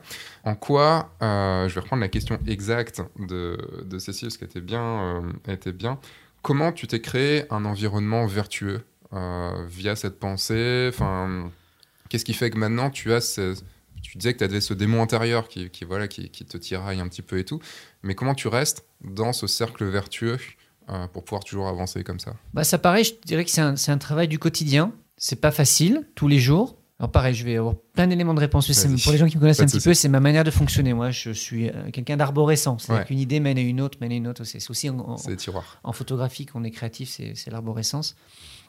Plusieurs choses. La première, et on viendra peut-être aussi, ça fera tout est lié dans les sujets, donc ça c'est bien par rapport à comment ils mettent son histoire personnelle aussi dans, dans ces images. C'est qu'à un moment donné, voilà, moi j'ai mon parcours, il est fait de, il était cabossé à un moment donné, surtout dans mon enfance. Beaucoup de gens ont des parcours cabossés. Et la question est toujours la même, c'est c'est pas de qu'est-ce qu'on nous a fait, mais qu'est-ce qu'on fait avec ce qu'on nous a fait. Et donc moi, de, cette, de, toute cette expérience de vie, ben, j'ai voulu le prendre à bras le corps à un moment donné quand euh, je le subissais, notamment suite à, un premier divorce. À un moment donné, je me suis pris plein de trucs dans, la gueule et j'ai voulu comprendre d'où venait cette souffrance, j'ai comprendre voilà, pourquoi ces échecs, etc. Donc j'ai travaillé sur mes émotions. Donc j'ai suivi une psychothérapie. Là, je l'ai arrêté euh, l'année dernière, mais j'ai suivi une psychothérapie pendant 16 ans. Et donc en fait, ce travail sur moi-même de comprendre quels étaient mes ressorts émotionnels, mes ressorts intimes, comprendre quelle personne j'étais devenue, pourquoi j'étais devenu cette personne, quelle était ma relation aux autres, sur quoi je la basais, mes relations. Enfin, d'essayer de comprendre tout ça. Est-ce que c'est un travail encore c'est con- constant Ça, ça m'a permis de, eh ben, d'apprendre à avoir des bonnes choses en moi. Ce qui est des fois ce qui est pas facile, d'avoir les accepter. On en revient à l'ego. Pour moi, l'ego est pas une chose en soi qui est négative. Il y a différents types d'ego. Si un ego consiste à se dire la définition d'ego qui dit ben il faut reconnaître des bonnes choses en soi et, et ben c'est bien, it's fine. Pareil. Après, il y a différents types d'ego. S'il y a un ego qui est écrasant, qui est narcissique et qui est arriviste, qui consiste à rehausser l'image de soi en écrasant d'autres personnes, là pour moi ça me va pas. Mm. Mais c'est pas la voie que j'ai que j'ai choisie, c'est pas la voie que je choisis encore aujourd'hui. Donc en fait, la positivité, ça consiste à faire un travail de longue haleine sur soi, objectif, les bonnes choses comme les mauvaises. Quand il y a des bonnes choses, savoir les écouter, savoir les accepter, notamment quand on nous exprime des choses, savoir les transmettre aussi. Et les négatives, c'est savoir les comprendre, les accepter aussi, et puis les transformer en fait. Mm. Je pense que le mot transformation, il est très important. Tout se transforme. Non, Et- rien à Lavoisier. On en revient à Lavoisier, exactement. Et notamment, et j'adore la course à pied parce que la, la course à pied ou d'autres sports, en tout cas, c'est le, sport que je fais actuellement, donc c'est pour ça qu'il est un petit peu obsessif. Vous voyez, j'ai un motif obsessionnel en ce moment. Mais il y a tellement d'analogies, en fait. Ouais. C'est-à-dire qu'à un moment donné, par moi, je suis plein d'énergie. Voilà, je suis plein d'énergie, je déborde, etc. J'ai un rythme de vie et de, de pensée un petit peu élevé. Et parfois, ça peut être un peu oppressant pour les gens. Tu vois, je peux être un peu. Ah et je le sais. Et donc, moi, la course à pied, c'est un échappatoire. C'est-à-dire que je transforme cette énergie qui me, qui me submerge parfois, ou ces émotions qui me submergent. Je, je le dis hein, parfois, euh, ça m'arrive, hein, je suis très honnête, même euh, je suis chez moi ou je suis en voiture et d'un coup, je vais me mettre à pleurer tout seul. C'est-à-dire j'ai une capacité à prendre beaucoup d'émotions. Et des fois, mon corps, il est, il est saturé d'émotions, en fait. Hmm. Et je me mets à pleurer, je ne sais pas pourquoi. Mais je l'accepte, ça me traverse et c'est comme ça. Mais la course à pied me permet, en fait, de prendre cette énergie et de la, et de la mettre dans une activité physique qui va être bénéfique sur le long terme. Et je la transforme. Et ça, ça me fait du bien. Hmm. Donc voilà, une, une- une- un, élément de réponse pour, pour ta question. Et la positivité, également, ce que j'essaie de faire beaucoup plus rationnellement également, parce que je suis quelqu'un de rationnel, même si je- j'essaie de très proche de mon instinct et de mes émotions. je fais depuis l'année dernière ce qu'on appelle un mood board, c'est-à-dire un tableau des humeurs, des émotions, où chaque jour je note un peu ma journée. Je me dis comment était cette journée? Pour, avec le recul, me rendre compte finalement comment ma vie? Est-ce que je me sens plutôt bien, pas bien? Parce que émotionnellement, quand on est dans une bonne période, c'est difficile de reconnaître objectivement dans le passé ce qui était bien ou pas bien et de le quantifier éventuellement. Alors, on n'est pas obligé de quantifier, mais moi, c'est ma manière. Voilà, je suis, mm. comme ça. Et donc, de faire ça, ça me permet chaque jour de dire bon, ma journée a été comment? Elle était géniale, très bien, normale, pas bonne. C'est mes quatre catégories. Mm. Et je me rends compte que quand j'ai fait ça en 2019, si je mets génial et très bien ensemble, c'est 88% de mon année. Ah ouais. Et si je mets normal, bah, ça va être 96 ou 97%. Quand je dis une journée normale, c'est n'est pas une mauvaise journée, c'est vraiment une journée où c'était pas négatif, mais c'était juste normal. Donc on pourrait considérer pour certaines personnes que c'est déjà très bien. Mm. Ou toi, j'ai aucun problème, etc., gérer, etc. Donc en fait, globalement, quand je me rends compte que ma vie, elle est super, quoi. Et là, j'ai refait la même chose cette année. Donc ça, c'est pour euh, répondre à tes questions sur la positivité. C'est-à-dire qu'à un moment donné, c'est un travail à la fois sur les émotions et tout ça, un peu irrationnel, mais qui nécessite un engagement, toi, c'est d'aller voir un professionnel ou voir des activités qui te permettent de faire ça. Puis plus rationnellement, c'est de constater qu'est-ce qui va bien et de regarder et de les accepter en fait. Mais souvent, on a, on a du mal à juste constater que, que, les choses vont ou les choses vont pas en fait. Euh, je reprends euh, la, un commentaire qu'il y avait eu sur le, sur le podcast de Cécile, euh, de Virginie, qui disait que en gros, ça l'avait déprimé d'entendre parler des retraites, d'entendre parler d'investissement et tout ça. Et ce que je lui ai répondu, c'est que bah ouais, mais je comprends tout à fait parce qu'on se prend des. C'est difficile d'être face à un mur, enfin d'être au pied du mur et de, et de se voir ah ouais mais en fait ça va peut-être pas être si rose que ça, tu vois. Et euh, c'est marrant parce que là on est euh, dans la chambre de ta fille hein, pour enregistrer et euh, il y a une, grande peinture, la, forêt enchantée et c'est un, en fait il y a, y a, deux grands arbres, des, un arc-en-ciel et y a en fait au milieu il y a un chemin qui part, qui part au loin vers un monde euh, avec l'arc-en-ciel, tout ça et tout. Il y a un Pégase et tout. Et euh, tout en couleur, c'est très très beau. Il y a même hein, le, le, début de l'arc-en-ciel avec son, son petit euh, trésor de, de pièces d'or et tout. Et en fait, c'est marrant parce qu'il y a ce truc de ok, bah, on a le chemin en face de nous. Mais il faut quand même savoir les embûches qu'il y a sur ce chemin, que ça va pas juste être un chemin pavé d'or, enfin un chemin facile. Et plus on a les, les embûches tôt, plus on les connaît, plus on est rationnel par rapport à ça, plus on va pouvoir élaborer une stratégie pour passer au-delà et avancer de façon beaucoup plus euh, smooth, de beaucoup, beaucoup plus, euh, je ne trouve jamais le mot souple. Voilà. Ouais, exactement. Et encore une fois, je fais une analogie avec l'ultra, running, l'ultra, les ultramarathons. Hmm. C'est qu'à un moment donné, quand vous courez 50, 80, 100, 150 km, il n'y a aucun ultramarathon, euh, ultra runner, comment on dit, enfin du cours de fond, voilà, qui font ça, des ultramarathons. Il n'y en a aucun qui visualise tout de suite l'arrivée. Non. En fait, alors moi j'ai une petite expérience là-dedans, mais je l'ai expérimenté, je l'ai vécu dans ma chair. C'est qu'à un moment donné, l'objectif, c'est la première étape, c'est les ravitaux. Mais à un moment donné, on est obligé de passer chaque ravitaillement pour accéder au point final. Mm. Si on commence à se dire, bah, tiens, on se projeter en disant, je vais courir pendant 20 heures, 15, 20, 25 ou 30 heures, si on se projette là-dedans, c'est mm. écrasant, on n'y va pas. Mm. Par contre, si on se dit, bon, allez, j'ai une heure et demie, j'ai deux heures, les deux prochaines heures, et dans deux heures, j'ai un ravito. C'est accessible, c'est atteignable. Et mm. donc voilà. Donc pour revenir à, Virginie, son commentaire, euh, parce que peut-être qu'elle commence son activité, et puis elle est pas du tout dans ses problématiques aujourd'hui, déjà de se projeter dans l'après. Juste se, dire qu'il faut l'avoir quand même en vue, mais que se fixer des étapes intermédiaires pour accéder à ça. Mm.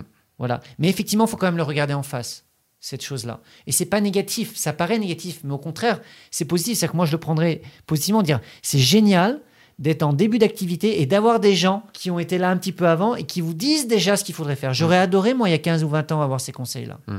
Parce que j'aurais fait des choses totalement différentes. Je ne le regrette pas, c'est comme ça. Mais la chance qu'on a aujourd'hui, c'est d'avoir cette masse d'informations qui est disponible, d'expériences que les personnes euh, partagent, comme moi aujourd'hui, comme toi, comme plein d'autres aujourd'hui, et c'est gratuit. Mm. C'est juste extraordinaire. Donc il faut le prendre comme un cadeau, en fait. Et prendre ce qu'on a à prendre. On n'est pas obligé de tout prendre, mais s'il y a des choses qui font écho, il faut les prendre. Même si elles font un petit peu mal, c'est pas mal, mais si elles font un peu douloureuses sur le moment parce que ça fait un petit peu peur, comme tu disais, tu as l'image on est au pied du mur, et eh ben il faut, il faut le prendre. Hein il faut s'entourer des personnes, on en revient à positive, euh, positivité, des personnes qui vont dire non, non, mais t'inquiète pas, tu n'es pas tout seul aussi dans ce parcours-là, et je serai sur le chemin au ravito. Mm. Voilà. Les ravitaux, alors l'analogie, je l'aime bien, mais les ravitaux qu'on peut avoir, c'est des ravitaux émotionnels en fait. Mm. On doit s'entourer des bonnes personnes au quotidien et sur le moyen et le long terme pour, quand c'est nécessaire, avoir ces ravitaillements émotionnels.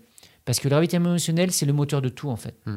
On a plus presque besoin d'émotions pour avancer que, que au moins autant d'eau que, que des glucides au quotidien et les calories le ravito émotionnel. Ouais. Et donc, effectivement, alors, je- j'enchaîne là-dessus, sur le côté positivité, pour continuer sur notre réflexion. Il paraît, j'ai entendu ça il n'y a pas si longtemps que ça, qu'on est à l'image des cinq ou six personnes qui nous entourent, en Oui. fait, au quotidien. Et c'est vrai que, alors moi, pendant longtemps, j'étais dans une phase où, avant d'aller déjà de m'entourer de gens positifs, j'ai dû me détacher de relations toxiques autour de moi. Alors, des relations toxiques, c'est des relations qui peuvent être toxiques depuis le début ou des relations qui deviennent toxiques. Malheureusement, ça peut être des relations amicales fortes, ça peut être des relations maritales, ça peut être des relations filiales. Moi, à un moment donné, j'ai coupé les ponts avec ma mère pendant sept ans parce que c'était une mauvaise relation qui était mauvaise pour tout le monde. J'ai, hum, pareil, j'ai eu des relations euh, qui, à un moment donné, ont, ont tourné, qui étaient des bonnes relations au départ et qui, au fur et à mesure que la vie avance, et ça, c'est rien de, finalement de personnel parce que ça arrivait à tout le monde. J'adore les biographies, mais quand on lit des biographies de, de gens d'il y a deux ou trois mille ans, c'est la même chose. La nature, la nature même de la vie fait qu'on évolue, c'est des cycles. Il y a des choses qui passent, il y a des choses qui reviennent, etc. Et l'amitié et l'amour, c'est absolument la même chose. Ça peut prendre des biais à un moment donné, bah, qui ne sont pas des, des, très, très roses, très reluisants, qui s'abîment. Tu as des relations qui s'abîment. Et quand à un moment donné, les relations sont trop abîmées, il faut savoir le voir, parce que sinon, ça devient toxique et ça nous fait du mal, en fait. Donc moi, au début, première partie, c'était plus ça. C'est-à-dire, avant d'essayer d'être dans le positif, c'était déjà au moins essayer de me débarrasser des choses qui étaient toxiques pour moi. Mais de le voir que c'était toxique, et parfois, c'est pas évident. Une fois qu'on est dans une phase comme ça et qui nécessite beaucoup d'énergie et beaucoup de phases difficiles, ce qui m'est arrivé comme, comme pas mal de personnes, je pense, c'est de bénéficier de ces moments de répit émotionnel pour dire ouais mais maintenant j'ai vraiment envie de m'entourer de gens et de choses positives. Voilà. Et donc on en revient par exemple, on pourrait discuter des heures parce que mon, mon approche est un peu, elle est vraiment systémique quoi, dans le sens où chaque chose a un lien avec autre chose. Mais par exemple quand on en revenait à ces petites polémiques qu'il y a parfois sur les sociaux, sur des groupes privés, sur des choses, sur les concours, sur les formations, sur, sur d'autres choses où, où on peut, on peut être froissé ou attaqué, etc. J'y participe vraiment pas du tout parce que finalement, au bout du compte, si on y réfléchit, moi, ça me, ça m'aide pas. Au contraire, ça va alimenter des énergies négatives à l'intérieur de moi. Et donc, même si c'est que 5 minutes ou 10 minutes, c'est autant de temps que je pourrais pu faire à autre chose. On n'est pas dans de la survie, là. Là, on n'est pas en train de dire, euh, tiens, ces 5 ou 10 minutes, si je si je les consacre pas à me défendre, je vais mourir. Mm. Non, non, non, non, c'est des petites morts émotionnelles, mais on peut s'en passer de ces morts-là parce que c'est nos égaux qui sont, qui sont froissés. Mais à un moment donné, je pense qu'il faut dépasser ça et puis essayer simplement de se focaliser sur des choses euh, vraiment qui vont nous apporter des bonnes choses. Parce que autant une accumulation de bonnes choses va nous faire voir les choses beaucoup plus positivement que si on accumule au quotidien, et j'en reviens à cette analogie avec la course à pied où c'est un pas après l'autre mais pendant des dizaines de milliers de fois, si on accumule au quotidien des petites frustrations en étant toujours dans des groupes ou dans des notifications de discussions où il y a une réflexion d'une réflexion d'une réflexion, donc par exemple un truc très concret, ce que je fais, déjà j'ai aucune notification sur mon téléphone, aucune. La seule notification, c'est WhatsApp Rocio. Mhm. Voilà, j'ai aucune notification. Et quand sur, sur des groupes où il y a une petite polémique qui commence, l'arrivée des concours, les résultats, il y a toujours des petits trucs ou des choses, et que je vois, je reçois parce que je fais partie de ce groupe, c'est possible de cliquer droit dans Facebook et de plus recevoir de notifications pour cette publication. Je le fais régulièrement. C'est-à-dire que je, on a le choix proactivement de décider si on est dans cette énergie ou pas. Pour juste euh, un truc là-dessus, euh, j'en ai déjà parlé dans les podcasts, mais euh, je le redis parce que c'est une des meilleures choses qui a pu m'arriver sur Facebook. C'est un, un plugin sur Chrome qui s'appelle Newsfeed Eradicator. Et, et en fait, ça- quand tu arrives sur ton feed, en gros, bah, tu n'as plus rien du tout. Tu as juste une phrase, euh, une belle phrase, un truc qui te fait profiter de ta journée ou autre, quoi, mais tu ne vois plus rien. Et en fait, euh, j'ai passé aussi beaucoup de temps sur Facebook, euh, mais pareil sur Instagram. Euh, après, j'ai moins de monde sur Instagram parce que j'ai euh, sur Facebook, je, sais, en gros, j'acceptais tout le monde et j'étais- je dois être à 4000 ou 4500 personnes. En gros, tout le monde, à part Jessica, sinon elle m'en voudra, euh, et euh, en sourdine. C'est-à-dire que je ne vois rien de ce qui se passe. Et même quand je suis dans un groupe, euh, je mets, même sur mes groupes à moi, je mets euh, en sourdine aussi et je vais voir. Je fais l'acte d'aller voir. Euh, parce que, en fait, le problème des notifications, c'est que ça peut t'insérer dans, s'insérer dans ta vie.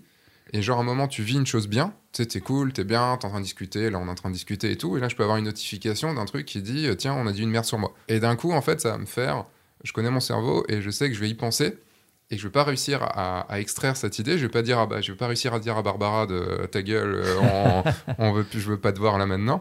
Et donc, ça va me gâcher ce moment. Et, euh, et en fait, c'est vraiment ce truc, c'est de, j'ai mis de côté tout ce qui pouvait me gâcher les moments. Déjà, pour moi, c'est compliqué de vivre un moment. Alors, si en plus j'ai une putain de notification qui arrive, c'est juste mort, quoi. Donc je vais faire l'acte d'aller voir euh, et non pas de, de, laisser les trucs arriver dans ma vie, quoi. Bah, je, je, partage totalement ça. Et d'ailleurs, je sais pas si vous avez remarqué, mais grâce à la nouvelle loi européenne là, qui oblige un petit peu chaque euh, website à vous laisser décider de l'usage qui est fait ou pas de l'information, systématiquement, quand vous allez sur un site, vous voyez, il y a les trucs des cookies. Mm. Et là, je fais vraiment l'effort. Je vais dans le détail et je décoche. Alors, il y en a, ils le font, ils, vous facilitent la vie, ils disent acceptez tout, refusez tout. Mm. Il y en a, ils ne vous facilitent pas la vie et vous devez décocher 38, euh, 38 euh, petits trucs. Mais systématiquement, je fais cet effort parce que je veux reprendre le contrôle, mm. même si c'est un peu une illusion, au maximum de ce qu'on me donne comme possibilité, le contrôle de ce que les gens peuvent faire ou pas avec mes informations. Et d'être proactif comme ça, je trouve que c'est vachement bien. C'est-à-dire que c'est moi, qui vais décider de mon état émotionnel. Je veux pas laisser les autres décider pour moi. Mm. Et cette histoire de notification est vachement importante, je trouve. Donc juste pour compléter sur le côté positif, donc l'idée à un moment donné, c'est effectivement assez régulièrement, par un exercice que je fais régulièrement, je vous donne un petit peu, je vous partage une expérience, voilà une petite histoire. Régulièrement, je fais peut-être une fois tous les ans, tous les ans et demi, je prends mon téléphone et je regarde en fait les noms qui sont dans mon, téléphone et je me dis, et j'ai un petit rendez-vous avec moi-même, puis la, personne qui est là devant moi dans, dans, mon répertoire. Et je me dis, c'est quoi mon, ma relation avec cette personne aujourd'hui? Hmm. Et très régulièrement, j'efface des, des, des, noms en fait. Et plus ça va, et plus j'efface de noms parce que je me rends compte qu'il y a des relations qui sont mortes de leur belle mort. Il y en a que j'ai plus envie d'avoir, euh, etc. Il y en a, je me contacte, tiens, non, finalement, cette personne, elle prend une place. Voilà, elle prend une nouvelle place qui est intéressante. Donc, ça me permet de revoir justement, toujours par ce prisme de. alors, je dis les émotions, on pourrait, on pourrait utiliser un autre qualificatif, mais j'aime bien ce mot émotion. Ça me permet par le prisme, mon prisme émotionnel de me rendre compte où j'en suis de certaines relations. Mmh. Et si je me rends compte que ces relations-là, à ce moment-là, m'apportent plus de choses, en tout cas me, peuvent même me faire du mal, ben, j'hésite pas à couper les ponts.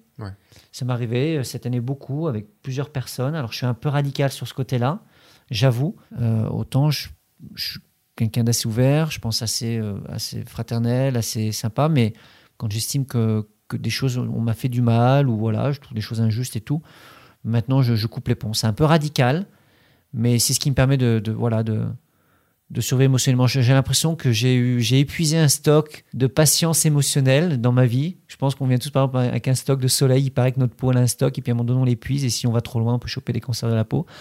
Et ben j'ai pas envie de choper un cancer émotionnel et je me rends compte que je sais pas. Euh, et ça c'est très personnel. Il y a des gens qui ont une capacité à, accumuler énormément de peine, etc. Moi j'ai l'impression qu'à 47 ans, même ma vie est très bien aujourd'hui. J'ai traversé des choses et tout ça et j'ai l'impression que mon stock de résilience émotionnelle est quand même assez épuisé et que, et que des choses peuvent me faire assez mal facilement donc j'ai plus facilement tendance à, à me couper de choses où j'ai l'impression que ça va me faire plus de mal qu'autre chose. Voilà. Bah, je pense qu'il y a aussi une, une, habitude et une complaisance qui se, qui se fait. Euh, si tu es euh, habitué, par exemple, à être dans des dramas, avec des gens un petit peu toxiques, euh, ou dans des relations, je sais pas forcément que la personne est toxique, mais que les relations sont, toxiques, c'est comme le fait, tu vois, de continuer à regarder les, les télé-réalités à la con, enfin, les trucs comme ça. Il y a un moment, il faut savoir juste dire non. Mais le truc, c'est que dire non, c'est pas évident parce que tu es dans une espèce d'habitude, une espèce de drogue, et en fait, ta vie est alimentée par ces dramas-là. Et en fait, tu vas penser que ta vie, c'est ça. Et donc tu as besoin de toutes ces petites choses-là. Et faire l'acte, comme toi, tu viens de dire, d'effacer en fait, ce, d'effacer les, enfin, de perdre le contact avec ces gens-là et de aussi de d'aller chercher que des infos qui vont t'aider, pas forcément des infos positives. Je dis pas, ah, il faut dire que le monde il est beau et que, voilà, pas, non. mais que des infos qui te seront pertinentes euh, pour toi, pour ta façon de penser. C'est un acte qui est assez difficile puisqu'il faut faire l'acte de reprendre contrôle sur sa vie et pas juste bah, se dire ah bah tiens bah, la société nous envoie ça nous envoie ça nous envoie ça par exemple euh, quand euh, à la soirée on a enfin tu as commencé à parler politique et tout ça euh, moi je sais que je suis pas du tout du tout du tout dans la politique j'ai complètement évacué ça de ma vie parce que de toute façon pour ma part je pense que je ne peux absolument pas impacter dessus à part en votant tu me diras mais voilà mais ça fait partie d'une grande masse et que j'ai tort ou raison, c'est une autre histoire. Hein. mais j'ai totalement enlevé ça de ma vie parce que je sais que dès que je commence à m'y intéresser, j'ai mon côté euh, ah, mais c'est dégueulasse ou des trucs comme ça qui, qui arrivent. Et, euh, Et en fait, comme je peux rien y faire, comme je peux pas agir dessus, enfin en tout cas, j'ai pas envie d'agir dessus là maintenant, bah ça me sert à rien. Donc si tous les infos de ce truc-là vont me servir à rien, donc je préfère les laisser de côté et plutôt aller que dans des choses qui vont vraiment me, me servir. Et donc cette histoire de sélection est un acte important et c'est même quasiment un acte obligatoire pour reprendre contrôle sur, sur sa vie, euh, comme, euh, comme tu viens de dire. Quoi. Après, c'est pas facile parce que, parce que malheureusement, on est, on, est des fois entouré de gens très très proches et qui, et que c'est difficile de se séparer d'un com- d'une compagne, d'un compagnon ou, ou de s'éloigner de ses propres parents ou de, de très bons amis. Ou... C'est super difficile ça. Et, et pour tout le monde, et, et je me rends compte, mais, mais quand on est passé par là et qu'on se rend compte des bénéfices de, de, de ces choix un petit peu là, et ben, on se dit waouh, finalement je, je, je regrette pas quoi. Ouais. Je regrette pas, mais c'est c'est un parcours qui est très personnel, qui donne lieu à des arbitrages très personnels, qui ne doivent absolument pas prêter le lieu à, des, à, aucun jugement, d'aucune sorte. Mais voilà, en tout cas, moi, c'est ma manière d'essayer de- d'avancer aujourd'hui euh, dans, ma vie, c'est- de faire ça. Et, et c'est vrai que je me rends compte que quand on essaie d'être positif, quand on essaie. Alors, quand je dis positif, c'est peut-être pareil, c'est trop réducteur, il manque de, nuances dans, le vocabulaire là, français. Mais en tous les cas, des gens, peut-être avec lesquels on partage à un moment donné les, ouais, la même philosophie de vie, la même, la même manière de faire, d'être dans l'action, d'être dans le respect, d'être dans l'accompagnement. J'aime bien ce mot accompagnement. Tu vois, avec Rossio, mon ami là, qui, voilà, qui, est- qui est génial. C'est vraiment, je pense, ma plus belle relation que j'ai eue jusqu'à maintenant. Ben, on s'accompagne l'un dans l'autre. C'est pas toujours facile et on, on s'accompagne. Accompagner, c'est aller avec, Mm. comme aller avec. Et c'est pareil dans, dans l'amitié. Quand on a le sentiment qu'on qu'on est en compagnonnage, c'est-à-dire qu'on est sur un chemin ensemble et qu'on ne se sent pas seul dans ce, dans, dans- dans ce chemin-là, c'est ça qui m'intéresse. Donc en fait, l'idée de positivité, c'est l'idée de croissance, c'est d'aller de l'avant. Et toujours Mm. pareil, j'adore cette analogie avec la course à pied. C'est génial en fait. C'est une très belle pratique parce que on peut, on peut en extraire tellement de métaphores. Donc, on, on va de l'avant, c'est pas facile, mais c'est pas, c'est pas à pas en fait. Et quel que soit son rythme, je m'en fous. Mm. Moi, quand je fais des choses comme ça, c'est par rapport à moi. C'est pas par rapport aux autres. Donc, euh, euh, il y en a qui pourraient dire, par exemple, l'aspect compétition. Pourquoi faire des compétitions? Pourquoi s'inscrire dans ces trucs? Pourquoi se faire du mal? Il y a beaucoup de gens qui critiquent aussi toutes ces choses-là. Mais à un moment donné, c'est vraiment une démarche très personnelle. C'est en rapport avec soi. C'est qu'est-ce que je suis capable de faire en rapport avec moi-même? Et par exemple, avec ma, avec ma fille, qui a 10 ans, on a régulièrement cette discussion. Je lui dis, tu sais ce que je tu sais ce que j'attends de toi, papa? Euh, Shana. Et elle me disait, ben, que je sois la meilleure et tout ça. Je dis, non, pas du tout, je t'ai jamais demandé de ça. Et je dis, elle me dit de, faire de mon mieux. Je dis, ouais, ça c'est, déjà bien, ça c'est bien. Et c'est ce que je lui dis. Je lui dis, moi, ce qui m'intéresse, c'est que tu te donnes au maximum de toi tes capacités, en fait. Parce que quand on, on, se donne le maximum de ses capacités, cette possibilité-là, et quand on reflète sur ça après coup, c'est ça qui est une source de satisfaction. Parce que c'est par rapport à soi-même. Si c'est par rapport aux autres, je lui dis, tu as toujours meilleur que toi et tu auras toujours meilleur que toi. Et à un moment donné, il y aura des gens qui seront meilleurs que toi. Donc c'est compliqué parce que le monde nous incite à nous regarder les uns les autres et à être en compétition et à se Comparer, comparer, bien entendu. Et dans notre industrie, pour faire quand même un lien très concret avec notre industrie, on a une hyper visibilité, une hyper réactivité, une hyper volatilité de tout. Et donc bah, c'est compliqué de, de gérer ça. Mais, c'est- mais si, si on le gère par rapport entre soi et soi, avec toutes les difficultés de la démarche, sur le long terme, c'est beaucoup plus gratifiant, beaucoup plus payant. Pour euh, revenir à ce que tu avais dit au- vers le début, euh, en fait, ou je sais plus si tu l'as dit dans le podcast ou si on, on en est parlé avant, on en a parlé avant, mais euh, tu, oui, si tu disais que tu avais une visibilité, mais une visibilité chez les photographes. Bien sûr. Et au final, c'est un peu ça, en fait, ce que tu dis, c'est que euh, cette, ce dont tu viens de parler, c'est vraiment par rapport aux autres photographes, ce, ce truc de d'être euh, d'être soit le meilleur ou de, se comparer en fait. On va se comparer je suis sûr que vous qui écoutez ce podcast vous vous comparez forcément à d'autres photographes de mariage que ce soit à Franck que ce soit à moi que ce soit à tout, à tout, tout plein d'autres personnes que ce soit l'autre personne qui est dans votre, dans votre ville ou dans votre rue qui fait de la photographie de mariage aussi. J'avais lu un truc qui, qui est ultra ultra difficile c'est qu'il faut se comparer que à nous-mêmes et pas aux autres. Enfin la seule personne à qui on peut se comparer c'est à nous à notre nous d'avant pour savoir si on a avancé, si on a fait le, si on a fait le mieux qu'on pouvait, du mieux qu'on pouvait et tout. Et le truc, c'est que euh, je voulais juste reparler de ça, mais euh, le côté se comparer, on va se comparer à d'autres photographes de mariage. Et le truc, c'est que nos clients ne sont pas des photographes de mariage. Nos clients, ce sont des futurs mariés. Et, euh, et en fait, on est dans cette petite guéguerre entre, entre photographes. Alors moi, c'est un peu différent puisque ma clientèle euh, et aussi les photographes de mariage ou les futurs photographes de mariage par les formations que je vends et toi aussi par rapport aux Mhm. formations que tu peux vendre. Donc c'est là où on est obligé aussi d'être dans ce milieu un petit peu de, de photographe. Mais par exemple, j'en discutais avec Henri de Roche. Euh, D'ailleurs, si tu sais qui c'est Henri, Henri de Roche ça est bon Henri, tu vois, il l'a redit. Je l'ai replacé. Lui, par exemple, pendant très longtemps, il n'était pas sur, le, sur, le, sur la scène euh, visible des photographes de mariage, entre photographes de mariage, et pourtant, il, il fonctionnait. Euh, pareil pour Julien, Julien Laurent Georges, qui, euh, de par son métier, ne pouvait pas être sur le devant de la scène. Euh, et maintenant il, maintenant, il le fait euh, d'une autre façon. On en a pas mal discuté dans un. Là, le podcast n'est pas encore sorti, mais on en a beaucoup discuté, beaucoup échangé dans ce podcast. Il y a vraiment ce truc, c'est juste se dire, ben, OK, nos clients, c'est à nos clients en fait qu'on doit être, visible envers nos clients. C'est nos clients qui doivent nous trouver. Euh, et ce truc, c'est que on doit se comparer qu'à nous-mêmes parce que tel autre photographe est très différent de nous. Et euh, tu parlais de concurrence. Moi, je, je- pour moi, j'ai pas de concurrent en termes de photographie de mariage. Alors c'est marrant parce que je l'explique dans une future vidéo aussi sur la chaîne. C'est que euh, la concurrence, je l'ai par exemple dans la photographie, dans la formation. J'ai du mal à me dire non, non, mais personne n'est concurrent. Alors que dans la photographie de mariage, pour moi, euh, en aucun cas tu es un de mes concurrents, en aucun cas tout autre photographe est mon concurrent. Parce qu'en fait, j'ai un tel détachement de ce côté-là, c'est que euh, je veux, enfin, en gros, c'est un feeling avec mes mariés. Il y a juste à être visible et faire en sorte qu'ils veuillent te contacter. Mais comme toi, tu es très différent de moi et que personne n'est moi et personne n'est toi, si on développe ce que tu disais tout à l'heure, le fait d'aller, d'être obsessionnel, d'aller à fond dans son truc et, et d'en mettre du personnel dans ses photos, bah au final, tout le truc de se comparer aux autres photographes de mariage, enfin, si on prend un peu de recul, c'est complètement stupide. C'est très difficile de pas le faire. C'est difficile. Après, en soi, c'est pas mauvais. C'est toujours pareil. C'est ch- chaque acte ou chaque pensée n'est pas mauvaise en, en soi. Mm. Je me répète. C'est qu'est-ce qu'on fait de cette pensée? Mm. Si on s'en sert comme une arme pour euh, pour être néfaste ou pour dénigrer des gens, ça c'est pas c'est pas ma c'est pas ma cam. Par contre, si on, se- l'approprie pour essayer justement de s'améliorer, de dire qu'est-ce que, qu'est-ce que ce photographe ou dans cette pratique-là fait écho chez moi et qui me permettrait d'être meilleur, bah là c'est bien. Donc en ça, la concurrence, je reviens à une compétition par exemple, de, de- de course à pied. Pour moi, la concurrence, c'est comme le mot égo. C'est pas un mauvais mot en soi. C'est Mm. pas chargé négativement par défaut. Ça peut l'être, mais c'est, c'est, ça dépend de ce qu'on met dedans en fait. Oui, si tu fais un croche-patte à ton concurrent, là, c'est c'est de la mauvaise Tu concurrence. comprends? Donc moi, pour moi, une concurrence, si, par exemple, si je m'entraîne, là par exemple, j'ai fait un stage de trail running là, dans, dans les calanques à Marseille, c'est la première fois que je fais ça, donc je toi, c'est un peu pas stressant, mais je me dis, bon, ben, est-ce que je vais suivre, pas suivre et tout ça?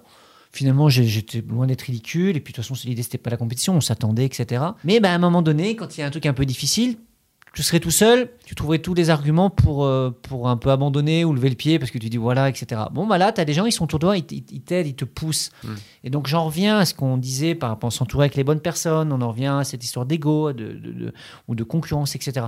Pour moi, tout ça, ça dépend comment je le regarde, par Mm. quel prisme. Et quand je essaie de le regarder par le prisme de tout ça, c'est autant d'éléments qui m'ont permettre d'améliorer qui je suis en tant que personne et, et de photographe, et ben c'est autant d'éléments que je vais prendre en fait. Mm.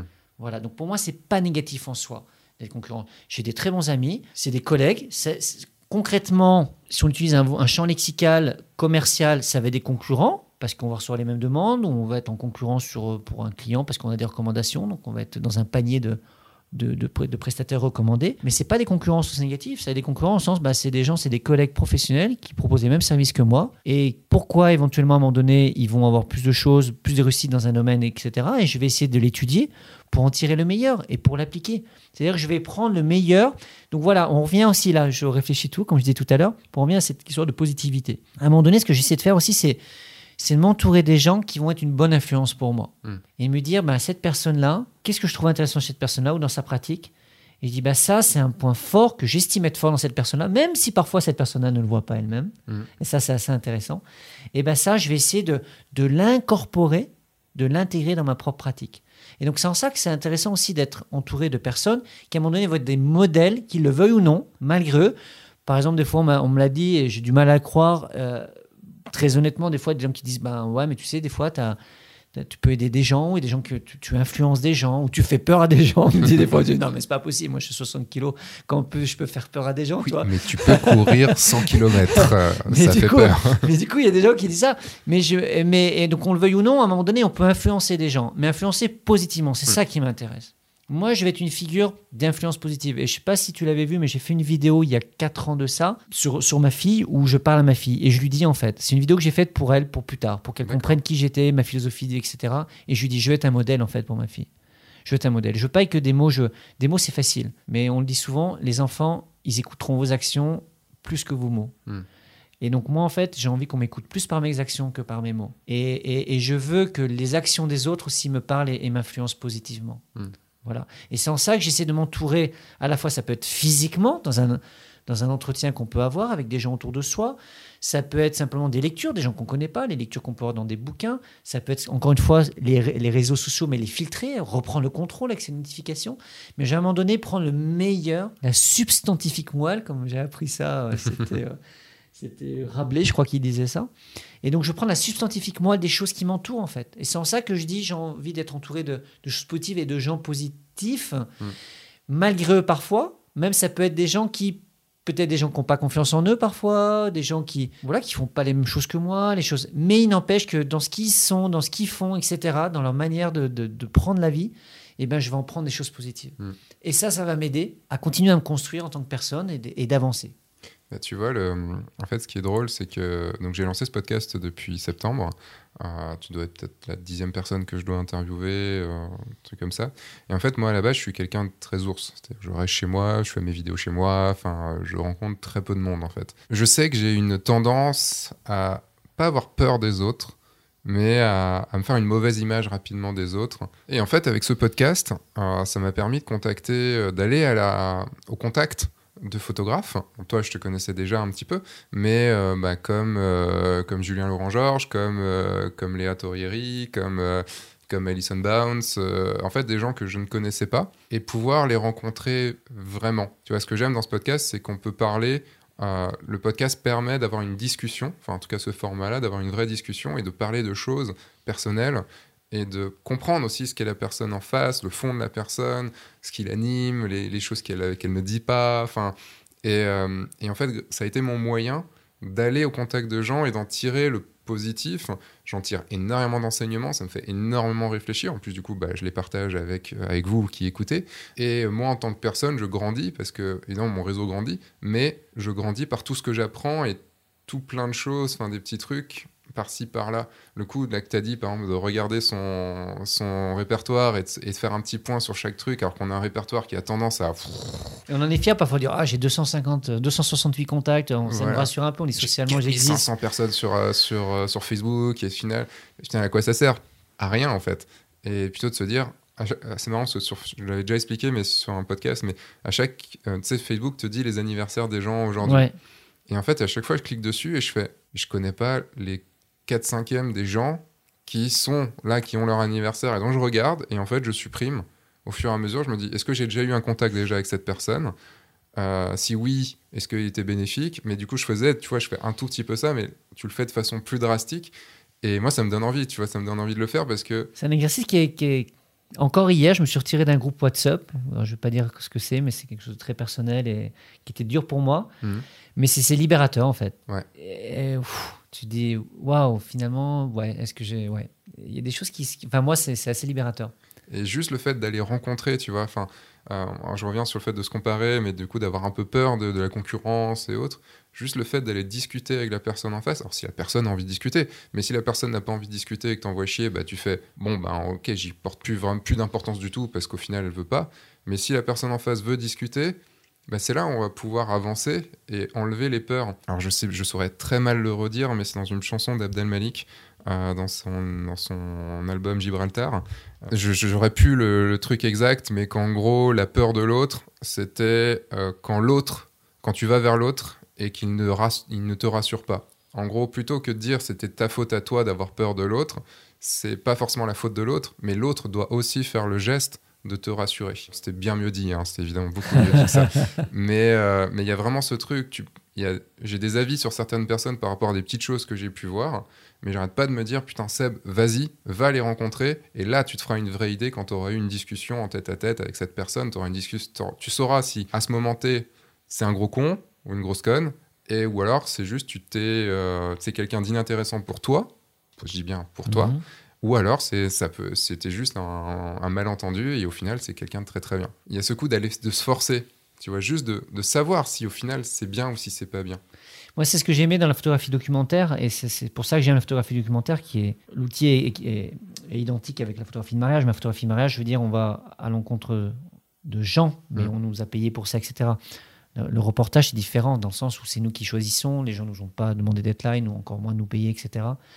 Et c'est ce que j'ai adoré avec la photographie, c'est que pour moi, c'était une clé en fait d'ouverture sur le monde, de compréhension, de tolérance aussi, parce que ça t'emmène des fois être dans des, être sur un rythme différent, être du coup en dehors de tes habitudes, de tes habitus, et, et- et de combattre même des choses qui sont. Par exemple, moi, je suis quelqu'un de très impatient. Mm. Je suis vraiment très impatient. C'est vraiment quelque chose sur lequel je dois travailler, etc. Mais quand je suis j'ai la casquette reportage, je peux être le plus patient du monde en fait. Ouais. Parce que j'ai cette casquette et parce que c'est la photographie en fait. C'est l'outil photographique qui m'a permis d'accéder à certains moments, à certaines personnes, et qui m'a permis d'accéder à certaines qualités que j'ai en moi finalement. Je peux être patient. Je donne un exemple, là j'en parlais encore hier avec des gens, là je faisais un reportage dans les Pyrénées, puis des gens qui me demandaient un peu ce que je faisais. Là quand j'avais fait les funérailles de Fidel Castro, il y a bientôt euh, un peu plus de trois ans de ça, j'étais à Cuba, en huit jours j'ai fait 70 heures dans les transports en commun, toi, entre l'avion, les bus, etc. 70 heures. J'ai calculé. Hmm. Si c'était deux mois euh, pour, je sais pas, partir en voyage en vacances, et tout, j'aurais pété un câble. tu vois, j'aurais pété un câble. Mais là, non, parce que là, je me suis mis dans un. Je me, je me suis programmé. Rousseau, elle me dit que je suis une machine un petit peu. Et, la course à pied m'aide aussi. C'est-à-dire que je me programme. Mm. À un moment donné, je me programme une certaine difficulté. Et grâce à la photographie. Parce que, parce que la photographie va m'emmener dans ces moments-là. Et je dis, pour être capable d'aller chercher ce que j'ai envie de faire, eh ben ça, je suis obligé de passer par cette case-là. Ouais. La case, attendre. Donc je me programme. Et donc quand je le vis, eh ben je ne Ouais, suis as- pas étonné. Tu as une raison. J'ai une raison en fait. J'ai une raison. Et ça, c'est la photographie documentaire qui m'a permis de, de- de- de vachement apprendre sur moi Parce que tu, par rapport à ça. tu dis que t'es pas patient, mais euh, tu, là, tu parlais des Pyrénées. Tu quand même, enfin, tu y as été pour un reportage que, que tu as commencé il y a 11 ans. Si, 13 ans. 13 ans. Et que tu veux faire sur 18 ans. Voilà. Il faut de la patience pour faire un reportage, pour suivre une famille sur 18 ans quand même. Quoi. Effectivement, mais c'est. Oui, il faut de la patience. Si, si, je pense qu'il faut une certaine patience. Après, c'est tellement rentré, je l'ai tellement intégré dans ma vie quotidienne que je le vois plus comme ça, en fait. Hmm. C'est ça, c'est toujours pareil. Quand tu intègres, quand tu absorbes quelque chose qui est une évidence pour toi, tu as du mal à avoir une, métaposition, une métavue sur ta propre réalité. Et, et donc, je le vois, je me rends plus compte. Mais c'est vrai que. C'est vrai que, en plus, je commence à en parler de ce projet-là en conférence. J'ai donné ma première conférence à Rotterdam, là, au mois d'octobre, sur ce projet-là. Et, et c'est vrai que bon, des gens disent ah, c'est assez impressionnant, etc. Après, je me rends plus compte parce que pareil, ça fait paraître beaucoup 13 ans. Puis d'un autre côté, 13 ans, c'était juste euh, en 2007. Et puis chaque année, je suis capable de dire ce qui s'est passé. J'ai l'impression que c'était avant-hier. Mm. C'est comme si c'était 13 jours, 13 ans pour moi. Donc tout ça pour dire que je rejoins ce que tu dis, c'est-à-dire que toi, l'outil là, c'est la photographie qui t'a emmené à ça, à donner des interviews, mais c'est un outil qui est quand même différent. Tu fais pas de photo, tu fais du son. Mais cet outil son t'a permis ben, de sortir de ta propre zone de confort pour aller vers le monde, Mm. au sens large, et vers les gens, et donc d'apprendre et de, et de combattre tes- nos propres démons de préjugés. On a tous des préjugés, etc. Et la photographie, moi, me permet ça, au-delà des cultures, au-delà des idées politiques, au-delà de plein de choses. Mm. Et c'est absolument génial. C'est pour ça que j'aime ce métier de la photographie, et, et d'une manière générale, journalisme, ou les métiers qui te font sortir de toi-même, Mm. de t'oublier toi-même pour aller à l'encontre du monde. Parce que du coup, bah, tu te rends compte que d'une part, tu te rends compte que tu as certaines qualités que tu ne connaissais pas. Et ça, c'est génial aussi. Je veux le voir comme ça, Mm. tu vois. Et de te rendre compte bah, de la complexité des choses. En ce moment, je suis en train de lire la biographie d'Edgar Morin, qui est quelqu'un, un intellectuel français toujours vivant, qui a beaucoup travaillé sur la complexité. Les choses sont complexes, en fait. Le, la- le- le monde et la vie est plus gris que noir ou blanc, en fait. Mm. Et c'est moi qui dis ça, alors que je suis quelqu'un d'assez radical dans plein de positions. mais c'est la réalité, en fait. Mm. Tu vois, on en est plus gris. C'est Primo Levi qui disait malheureusement, euh, il y a beaucoup de gens gris en fait dans les camps de concentration. Ils étaient ni bons ni mauvais, c'était des gens gris en fait, Mm. qui font des compromis, voire des compromissions parfois. Je pense que de toute façon, tout le monde est gris au final.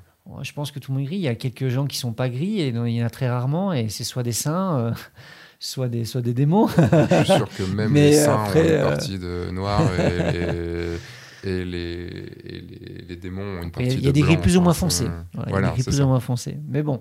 Mais tout ça pour répondre à. Voilà, je sais pas pourquoi on a digressé là-dessus, mais ce qui est intéressant, c'est pour essayer de faire du lien avec tout ce qu'on a dit et de re- rattraper les wagons sur ce que tu as dit sur ça, c'est pour en revenir à la positivité, Mm. au monde du mariage, etc. C'est qu'à un moment donné, la photographie de mariage va nous permettre, c'est l'outil aussi, au-delà des, couples qu'on photographie, ça va être un outil qui va nous permettre de nous connecter avec des gens dans ce réseau-là. Mm.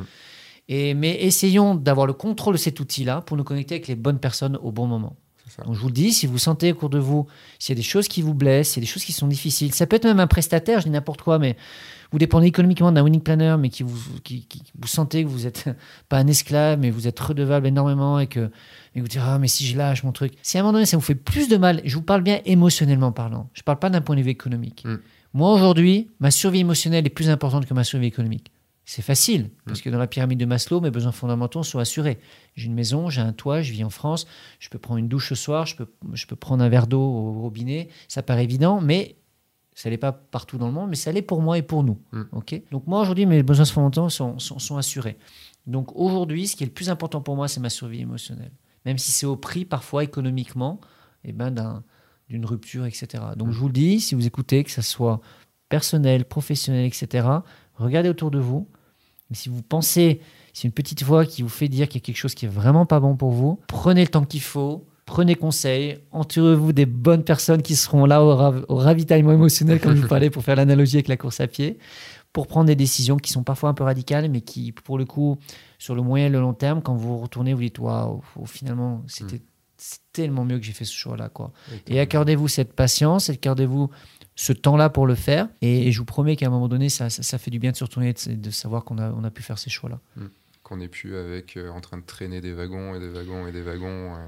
On en a tous, mais on, on peut s'en détacher. Ouais. Ça, c'est sûr. On va terminer euh, par ici, parce que ça fait Déjà une heure et demie. Je veux faire plus que Julien. Mais tu, tu- tu vas faire, tu vas faire plus Là, que je suis Julien. compétitif. hein. Le mec, qui, le mec qui, qui balance tout ce qu'il vient de dire, les belles phrases et tout. Non, je- vais faire mieux et puis c'est tout. Je rigole. Non, mais par Non. contre, j'ai. alors, normalement, j'ai une, une session de fin, mais je vais changer un petit peu cette session de fin. Je vais essayer de trouver. Alors, j'ai pas trouvé, je voulais te poser trois questions en fait. Mais il y a une question que j'ai trouvée pour l'instant, j'ai pas trouvé encore les autres, elles viendront au fur et à mesure des podcasts. Euh, quel est, parmi tous les mariages que tu as pu faire, c'est, la question est difficile, mais en gros, quel est pour toi le, le meilleur moment qui te vient en tête là, comme ça, de, parmi tes, tes mariages? Est-ce qu'il y a un moment Alors, qui pop? Alors, en préambule, je suis pas le genre de personne, je dis souvent, qui est une chanson préférée, un film préféré, Mm. etc. Même si je, je pose souvent cette question à ma fille, qu'est-ce que tu as préféré? Je me rends compte que moi, je pose cette question.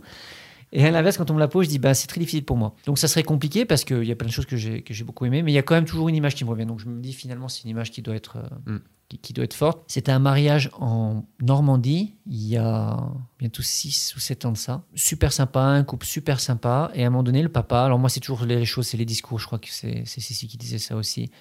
Moi, je pense que je, je me reconnais énormément dans, dans- dans les discours parce que le discours, c'est un, un moment, c'est un pic, en fait, Mm.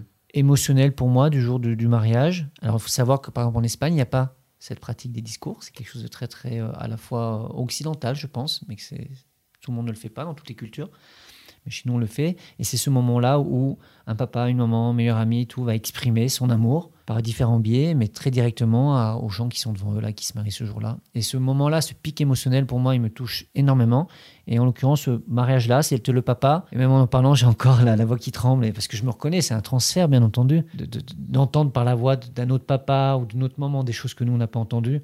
ça, ça me touche. Ah et ce papa, il s'excusait, en fait. Hmm. Il disait, je suis désolé, tout ce que j'ai pas fait, tout le papa que j'ai pas été. Et, et j'ai l'image en tête, là, c'est une photo d'ailleurs qui était dans mon exposition il y a, il y a 4 ans. et quand le papa, il a, il a fini son speech, je suis allé le voir et je l'ai pris dans mes bras. Et je dis, franchement, c'était c'est absolument magnifique ce que vous avez dit et tout. Et j'ai une photo, on voit la mariée qui pleure, on voit le, le papa qui pleure, et, et c'était- beau, quoi. Hmm. Donc je dirais que voilà, ça c'est un des moments forts, j'en ai eu plein d'autres, mais ce moment-là, alors peut-être parce que cette image, je l'ai utilisée dans mon exposition, donc euh, c'est une image qui est vraiment très forte dans ma tête, j'en parle souvent, mais elle représente tout ce pourquoi je pense je me suis, je me suis mis dans la photographie de mariage, tout ce pourquoi j'aime la photographie euh, familiale, euh, et notamment pourquoi je fais ces projets-là au long cours. Mm. C'est que je vais chercher ces, ces- je vais chercher ces validations, c'est un, transfert que je fais en fait. Je vais chercher cette, euh, je vais construire la mémoire des autres, cette mémoire que j'aurais aimé avoir en fait et que j'ai pas, et je vais la chercher chez les autres en fait pour leur donner et puis pour me la réapproprier aussi. Ouais. Voilà pour mon histoire. Donc voilà, je sais pas si ça répond à la question, mais euh, voilà. Si tu avais un objectif, euh, un objectif de photo, hein, de ton appareil photo, un objectif, une focale à choisir, ce serait laquelle? Alors j'hésite là entre deux. Alors si c'est dans le monde du mariage, Oui, dans le mariage.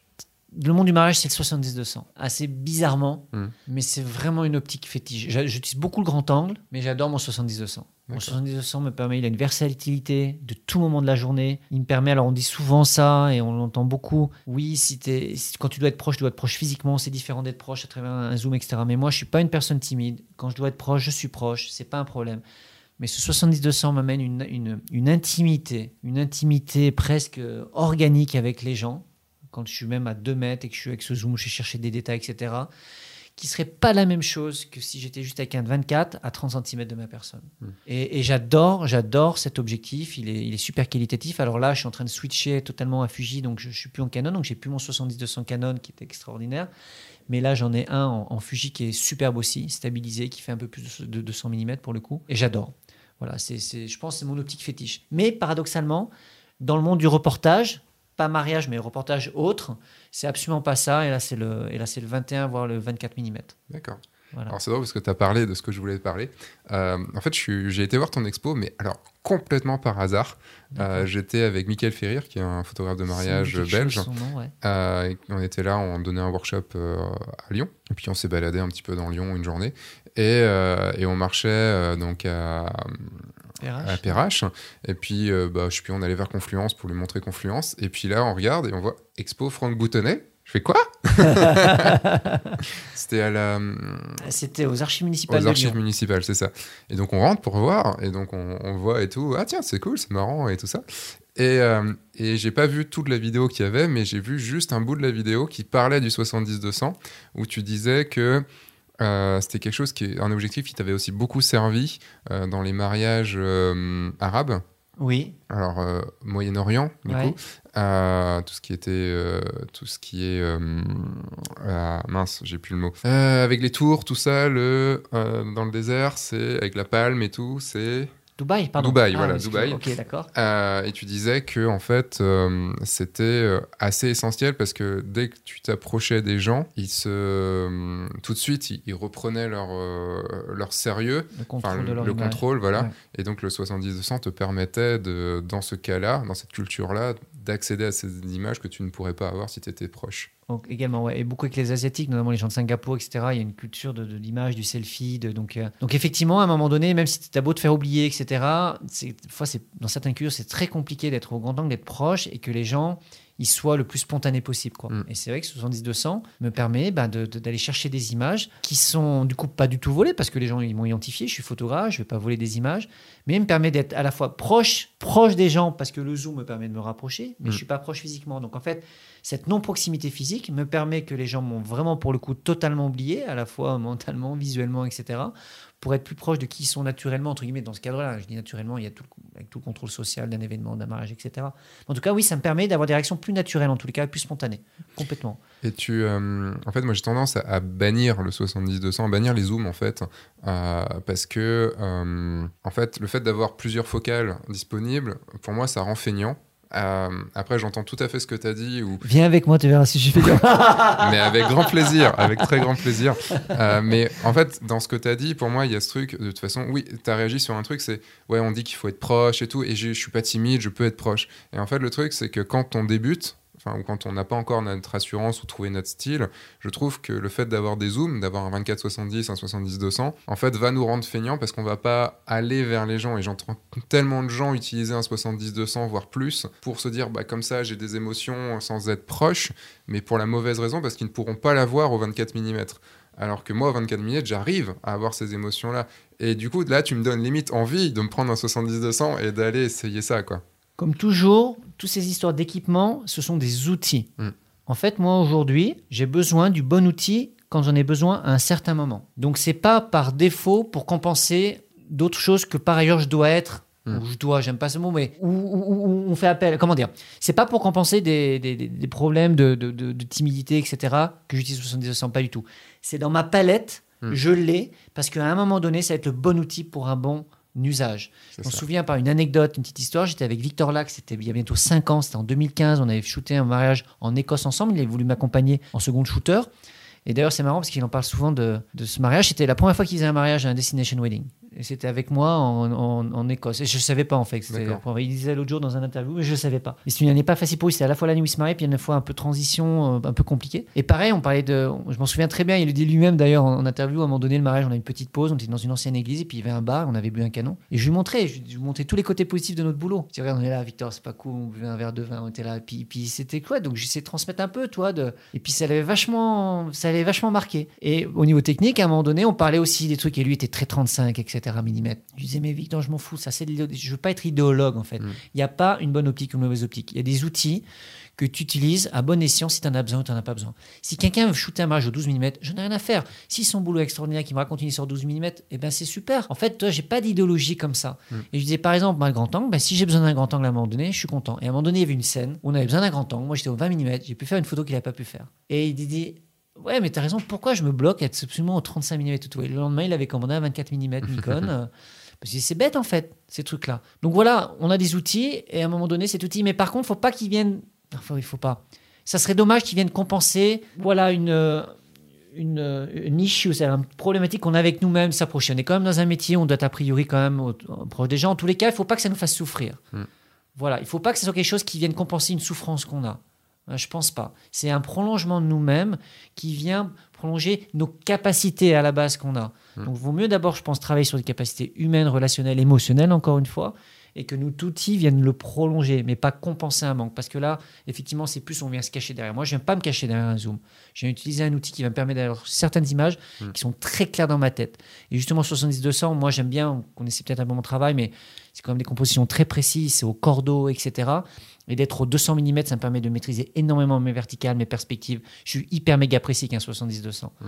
Et c'est ce que j'aime aussi. Parce que ça vient appuyer ma démarche créative, en fait. En fait, euh, ce qui- un truc qui m'avait aussi euh, pas choqué à l'époque, mais qui m'a fait ah ouais quand même, euh, c'est le fait que tu shootais en JPEG. Tu shootes toujours en JPEG. toujours en JPEG, ouais. Et, euh, et en fait, ce qui est drôle, c'est que j'avais une, j'ai une amie que tu vas connaître, Amandine Repars, Oui, oui, oui. on qui, qui elle shootait en JPEG à l'époque aussi.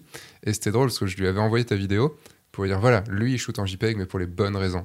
Ah. C'est-à-dire parce qu'il sait shooter. Et, euh, et il va shooter en JPEG parce qu'il sait shooter et que sa photo sera bonne. Toi, tu shootes en JPEG juste parce que ça te fait chier d'avoir des RAW euh, de, grosses, de, de, qui font une grosse taille et que sur son ordi, t'arrives pas à les traiter. Et en fait, elle me croyait pas jusqu'à ce qu'elle change. Alors, je sais pas maintenant où elle en est et tout, quoi. Faut que je lui en demande. Mais euh, mais il y avait vraiment ce truc. Et c'est exactement pareil avec le coup du 70-200. C'est que tu l'utilises parce que tu sais pourquoi tu l'utilises. Très précisément. Et, euh, et c'est la grosse différence. Et c'est aussi pourquoi je continuerai, moi, à, à conseiller à des photographes débutants ou plus débutants qui ne sont pas encore trouvés à utiliser des focales fixes euh, et à shooter en RAW, mais ça, c'est notre histoire. à utiliser des focales fixes pour pouvoir faire l'effort d'aller chercher sa photo et non pas juste être feignant et zoomer pour avoir sa photo.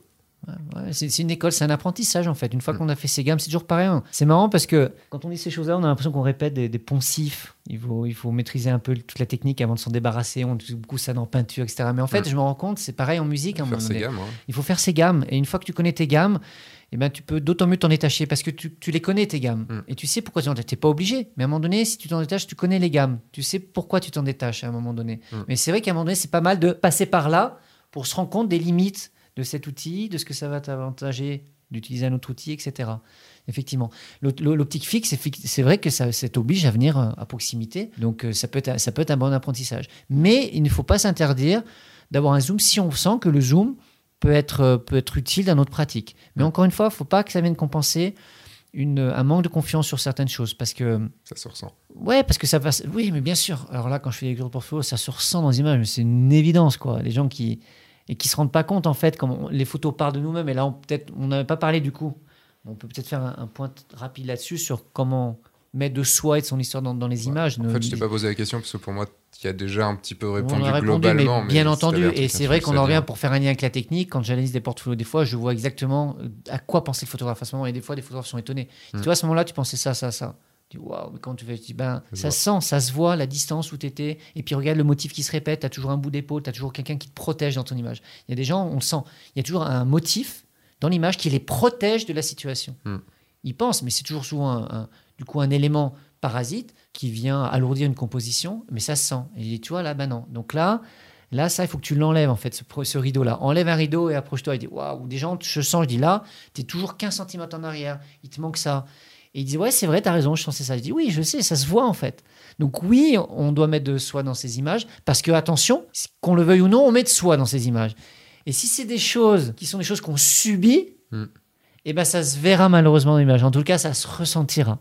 Alors, ça sera peut-être irrationnel pour des clients parce que c'est pas facile d'analyser une image, mais ça peut être très rationnel pour des gens qui ont un œil expert, aguerri, parce que c'est c'est une évidence. Et des fois, les photographes sont super surpris. Ils disent Waouh, mais comment tu sais ça? Je dis Ben. Ou là, je dis là, toi, c'était telle heure. Tu vois, là, tu n'es plus à la même distance. Tu es fatigué, tu en as déjà marre et tu penses qu'à partir et tu pas allé. Ah ouais, c'est vrai, je pensais. Ben, j'ai dit oui, c'est une évidence. Je le vois, regarde dans la progression de ce que tu fais. Et je démontre par A plus B ça. Mm. Et on dit Waouh, mais. Je dis Ben oui, mais parce que mon œil, il aguerri Oui, en fait. Tu l'as vécu aussi. Et puis, euh, puis bien sûr que je l'ai vécu. Et je supporte pas de, de, de, vivre ça. Justement, on en revient tout à l'heure. Quand à un moment là, je commence à réfléchir à deux fois, dire est-ce que là, je vais baisser les genoux, aller chercher? Alors, je supporte pas quand je pense ça. Hmm. Et là, je me mets un gros coup de pied au cul et je repars de plus belle, quoi. Ouais. Ouais, ouais, ouais. C'est, ça en fait le truc euh, de, c'est vraiment le, recul que tu peux avoir sur les choses. Et je le vois tous les étés avec les épisodes critiques que je fais euh, sur F1.4. Euh, en fait, j'arrive à, analyser très vite parce que tout ça, je l'ai vécu aussi. Euh, je l'ai, fait, j'ai fait, que ce soit ces erreurs ou que ou ces raccourcis et tout ça. Et en fait, à force, si tu as pris du recul dessus, tu sais les voir tout de suite. Et donc, tu sauras prendre du recul aussi sur tes photos et te dire quand tu tries tes photos et que tu et que et que as fini ton mariage, tu fais OK, là, OK, là je vois, là j'étais quand même plus fatigué. euh, là, j'y ai pas été, j'aurais dû y aller. euh, et tu te dis pour la prochaine fois, OK, là, il faudra que je fasse ça parce que je le vois. Et c'est surtout tous les coups de tiens, en fait, ce truc-là, tu l'as subi. En gros, t'étais pas au bon endroit, tu l'as pas vu, t'as pas vu que ça allait arriver. Tu t'es dit, ah, il y a un truc qui se passe, tu le prends en photo, mais t'aurais dû le savoir trois secondes avant pour pouvoir te placer au bon endroit, pour pouvoir faire le bon cadrage et tout ça et tout. Là, tu l'as subi. Et c'est vrai que ce truc, bah ouais, oui, c'est vrai que je l'ai subi. J'y ai pas pensé. Et c'est- drôle d'avoir ce recul. euh, Est-ce que tu arrives à avoir ce recul sur tes photos à toi, du coup? Je, je, je pense. Je pense que j'arrive à l'avoir parce que je dis ça aussi dans un podcast avec Rossio. Ce qu'on, systématiquement, ce qu'on fait quand on shoot un mariage ensemble, et puis moi, la première chose que je fais quand le mariage est fini, c'est que j'analyse mon mariage. D'accord. J'analyse ce que j'ai pas fait de bien. Analyses les photos ou, te- ou tu te Tout, le mariage, tout, tout, tout, le mariage. Je dis voilà, là où on a merdé techniquement, pourquoi on n'était pas prêt là? Pourquoi on n'était pas prêt? Pourquoi on a merdé? Pourquoi c'était pas bien? Et après, chaque mariage, on fait ça. Et on essaie de trouver des solutions pour la fois d'après. Ça peut être, alors, pour donner des exemples très concrets, ok, pour vraiment pas être que dans des mots. Euh, Peut-être une minute, par exemple, il y a un mariage il y a deux ou trois ans, on était avec Rossio, super beau mariage dans le sud de la France. On arrive, le cocktail est fini, on commence à se préparer. Et d'un seul coup, on était surpris parce que le père commence à inviter la- sa fille et il commence à danser. Donc une danse improvise, mais qui n'était pas prévue. Mm. Et j'avais pas mes flashs n'étaient pas prêts, la lumière était très basse, donc j'ai dû faire avec la lumière ambiante, mais, mais je pouvais chaud. pas aller en vitesse trop élevée, etc. Et il y avait plein de choses qui se passaient. Et donc techniquement, les photos, eh ben, beaucoup de déchets. On n'a pas réussi à voir ce qu'on avait, à réussir à voir ce qu'on voulait voir. Et donc la leçon qu'on a tirée, c'est que quel que soit le moment de la journée, on a toujours un monopode avec un flash prêt. D'accord. À tout moment, à tout moment, on peut réagir et dire attrape le flash et je suis prêt pour ce qui se passe. Hmm. On a tiré une leçon. Et à chaque mariage, je tire une leçon. Mais à chaque mariage, mais vraiment systématiquement. Et je, alors je les marque ou pas parce que c'est plutôt dans ma tête. Et avant chaque début de mariage, je me rappelle toutes ces règles D'accord. systématiquement. Je dis Franck aujourd'hui. Et là, je suis comme dans un mantra un peu. Mm. Je suis là, je suis moi, mais je dis ok, Franck, donc la vitesse, le diaphragme, tu vas faire ça, ta, ta, ta. Et je pars tout seul, wow, ta, ta, je suis dans ma voiture. Et je me, et je me mets en fait, je me mets, euh, je me mets en forme comme ça. Et d'ailleurs, quand les gens m'accompagnent en second shooting, je leur dis, je dis tu t'inquiètes pas, je vais rentrer dans une phase de concentration où je vais être un peu dans mon univers. Donc, je vais être beaucoup moins dans la parole, beaucoup moins dans l'échange. Simplement, je suis hyper concentré, comme un joueur en fait. Mm. Et je me concentre et je me, je me mets dans ce bain où je dois me rappeler toutes ces choses-là. Ça me, donne, ça me donne tellement de questions à te poser. Vas-y, vas-y, vas-y. Mais non, parce que là, il là on, a, on a plus que 6 minutes d'enregistrement, donc c'est. c'est Je peux, essayer, mort, je peux quoi. essayer d'être euh, pam, pam, pam. Non, mais ça pourrait être l'occasion d'un Ça peut être sympa, des hein. interviews aussi où tu as 15 secondes pour répondre à la C'est question. vrai. Il faut que j'en balance des questions quand même. Non, mais toi, à un moment donné, c'est Jacques Mathéos qui m'avait dit ça, qu'à Las Vegas, il y avait un truc comme ça, je me souviens plus le nom, Ouais. où grosso modo, tu as une minute pour répondre à des questions. Et c'est un jeu comme ça, et je sais plus comment ça s'appelait, et je trouve ça intéressant. parce que parfois, on peut dire la même chose en étant hyper synthétique, tu vois. Oui, puis on va Ça des fois sympa, sortir ça. un truc. Mais en fait, c'est ce que je voudrais à la fin, tu vois, sur les questions à la fin. Euh, en fait, c'est retrouver trois questions euh, où tu as une minute pour répondre et avoir un truc un peu du tac au tac, euh, tac au tac Ouais, ça, ça pourrait être sympa, tu devrais avoir un truc, tu sais, des jeux d'échecs là. Pam, ça. tch, tac, pam, tch, tac. Avec le. Bah, en tout cas, merci Franck. Bah, Euh, où est-ce qu'on peut te retrouver? Est-ce qu'on peut voir tes photos? Instagram. Instagram? Ouais, franchement, alors même si en ce moment je, je pose pas trop, mais mon site est tellement catastrophique, euh, j'ai honte de le dire, mais bon, ça fait 5 ans que je l'ai pas mis à jour quand on travaille sur ce nouveau site-là. Donc, euh, ouais, j'ai honte de mon site. Mais Instagram, c'est quand même un endroit où je mets régulièrement quand même des choses, où on peut voir mon actualité, que ce soit les conférences, les, les concours, euh, tout ça. Il y a quand même régulièrement des photos récentes. D'accord. Voilà, donc c'est plus celui-ci que je conseillerais. Bah, je mettrai le, vous avez le lien dans la description de, de ce podcast. Et, euh, et ben merci beaucoup. Moi, Bah, je je vais faire, euh, rester un petit peu. Je vais faire une petite conclusion à, cette, euh, à ce podcast. Super. Et, euh, et ben, en tout cas, merci. Et puis au plaisir de te réavoir sur le podcast, peut-être pour des projets que j'ai envie de te, de te dire là maintenant, des projets que j'ai eu en idée euh, en discutant. Avec plaisir. Et puis, merci encore à toi pour l'invitation. Merci à vous toutes et tous pour écouter. Et puis, voilà, la vie est belle. On fait un beau métier. Donc, prenons, continuons à prendre du plaisir à faire ça, partager des bonnes vibes. Et puis, au plaisir de vous rencontrer dans la vie réelle. Et puis surtout, une bonne chose. Tu as fait plus long que Julien Laurent-Georges. Yeah, Julien T'es plus grand que moi, mais. non, je rigole. Alors j'aurais vraiment aimé continuer à discuter avec Franck durant, durant des heures, hein, mais bon, il faut bien arrêter ce podcast un jour. Et forcément, il y a de très grandes chances qu'il revienne dans, une, dans un futur podcast. Vous pouvez me laisser aussi, bah, si vous souhaitez, vous pouvez directement me laisser les questions que vous voulez que je lui pose. Euh, ça pourrait être une, une bonne chose de faire un, voilà, pourquoi pas, un, podcast euh, vos questions à Franck Boutonnet ou à d'autres personnes aussi. Ça pourrait vraiment être, être plutôt cool. Encore merci Franck de m'avoir accueilli chez toi et d'avoir pris le temps euh, de, répondre à toutes ces questions et surtout de t'être livré aussi personnellement. Et pour que ce podcast continue, bah, laissez une évaluation hein, sur Apple Podcast ou toute autre euh, application et surtout ben, adhérer à la communauté Oui Je le veux. C'est une communauté de photographes bienveillants, de photographes de mariage que j'ai créée sur le guide du photographe de mariage. Euh, vous avez le lien directement dans la description. Vous pourrez m'y poser toutes les questions que vous souhaitez. J'y réponds lors de live exclusifs à la communauté. Euh, ça se passe tous les mois. Vous êtes prévenus quand vous êtes sur la communauté, vous êtes prévenus. Je vous envoie un mail, tout ça et tout. Et depuis début février, il existe un groupe Facebook secret. Le lien est dans la communauté. Il y a un mot de passe et tout ça. Et, et donc dans ce groupe Facebook, vous pouvez ben, discuter entre vous, vous poser des questions, vous rencontrer des photographes qui sont autour de chez vous. Euh, et puis ben, on peut échanger puisque je discute aussi et je suis là aussi pour vous aider sur ce groupe. Euh, voilà, vous avez le lien dans la description pour pouvoir vous y inscrire si ce n'est pas déjà fait. Je vous dis maintenant à la semaine prochaine. Entre temps, bah, sortez, faites des photos, amusez-vous et surtout, bah, signez des mariages. Au revoir.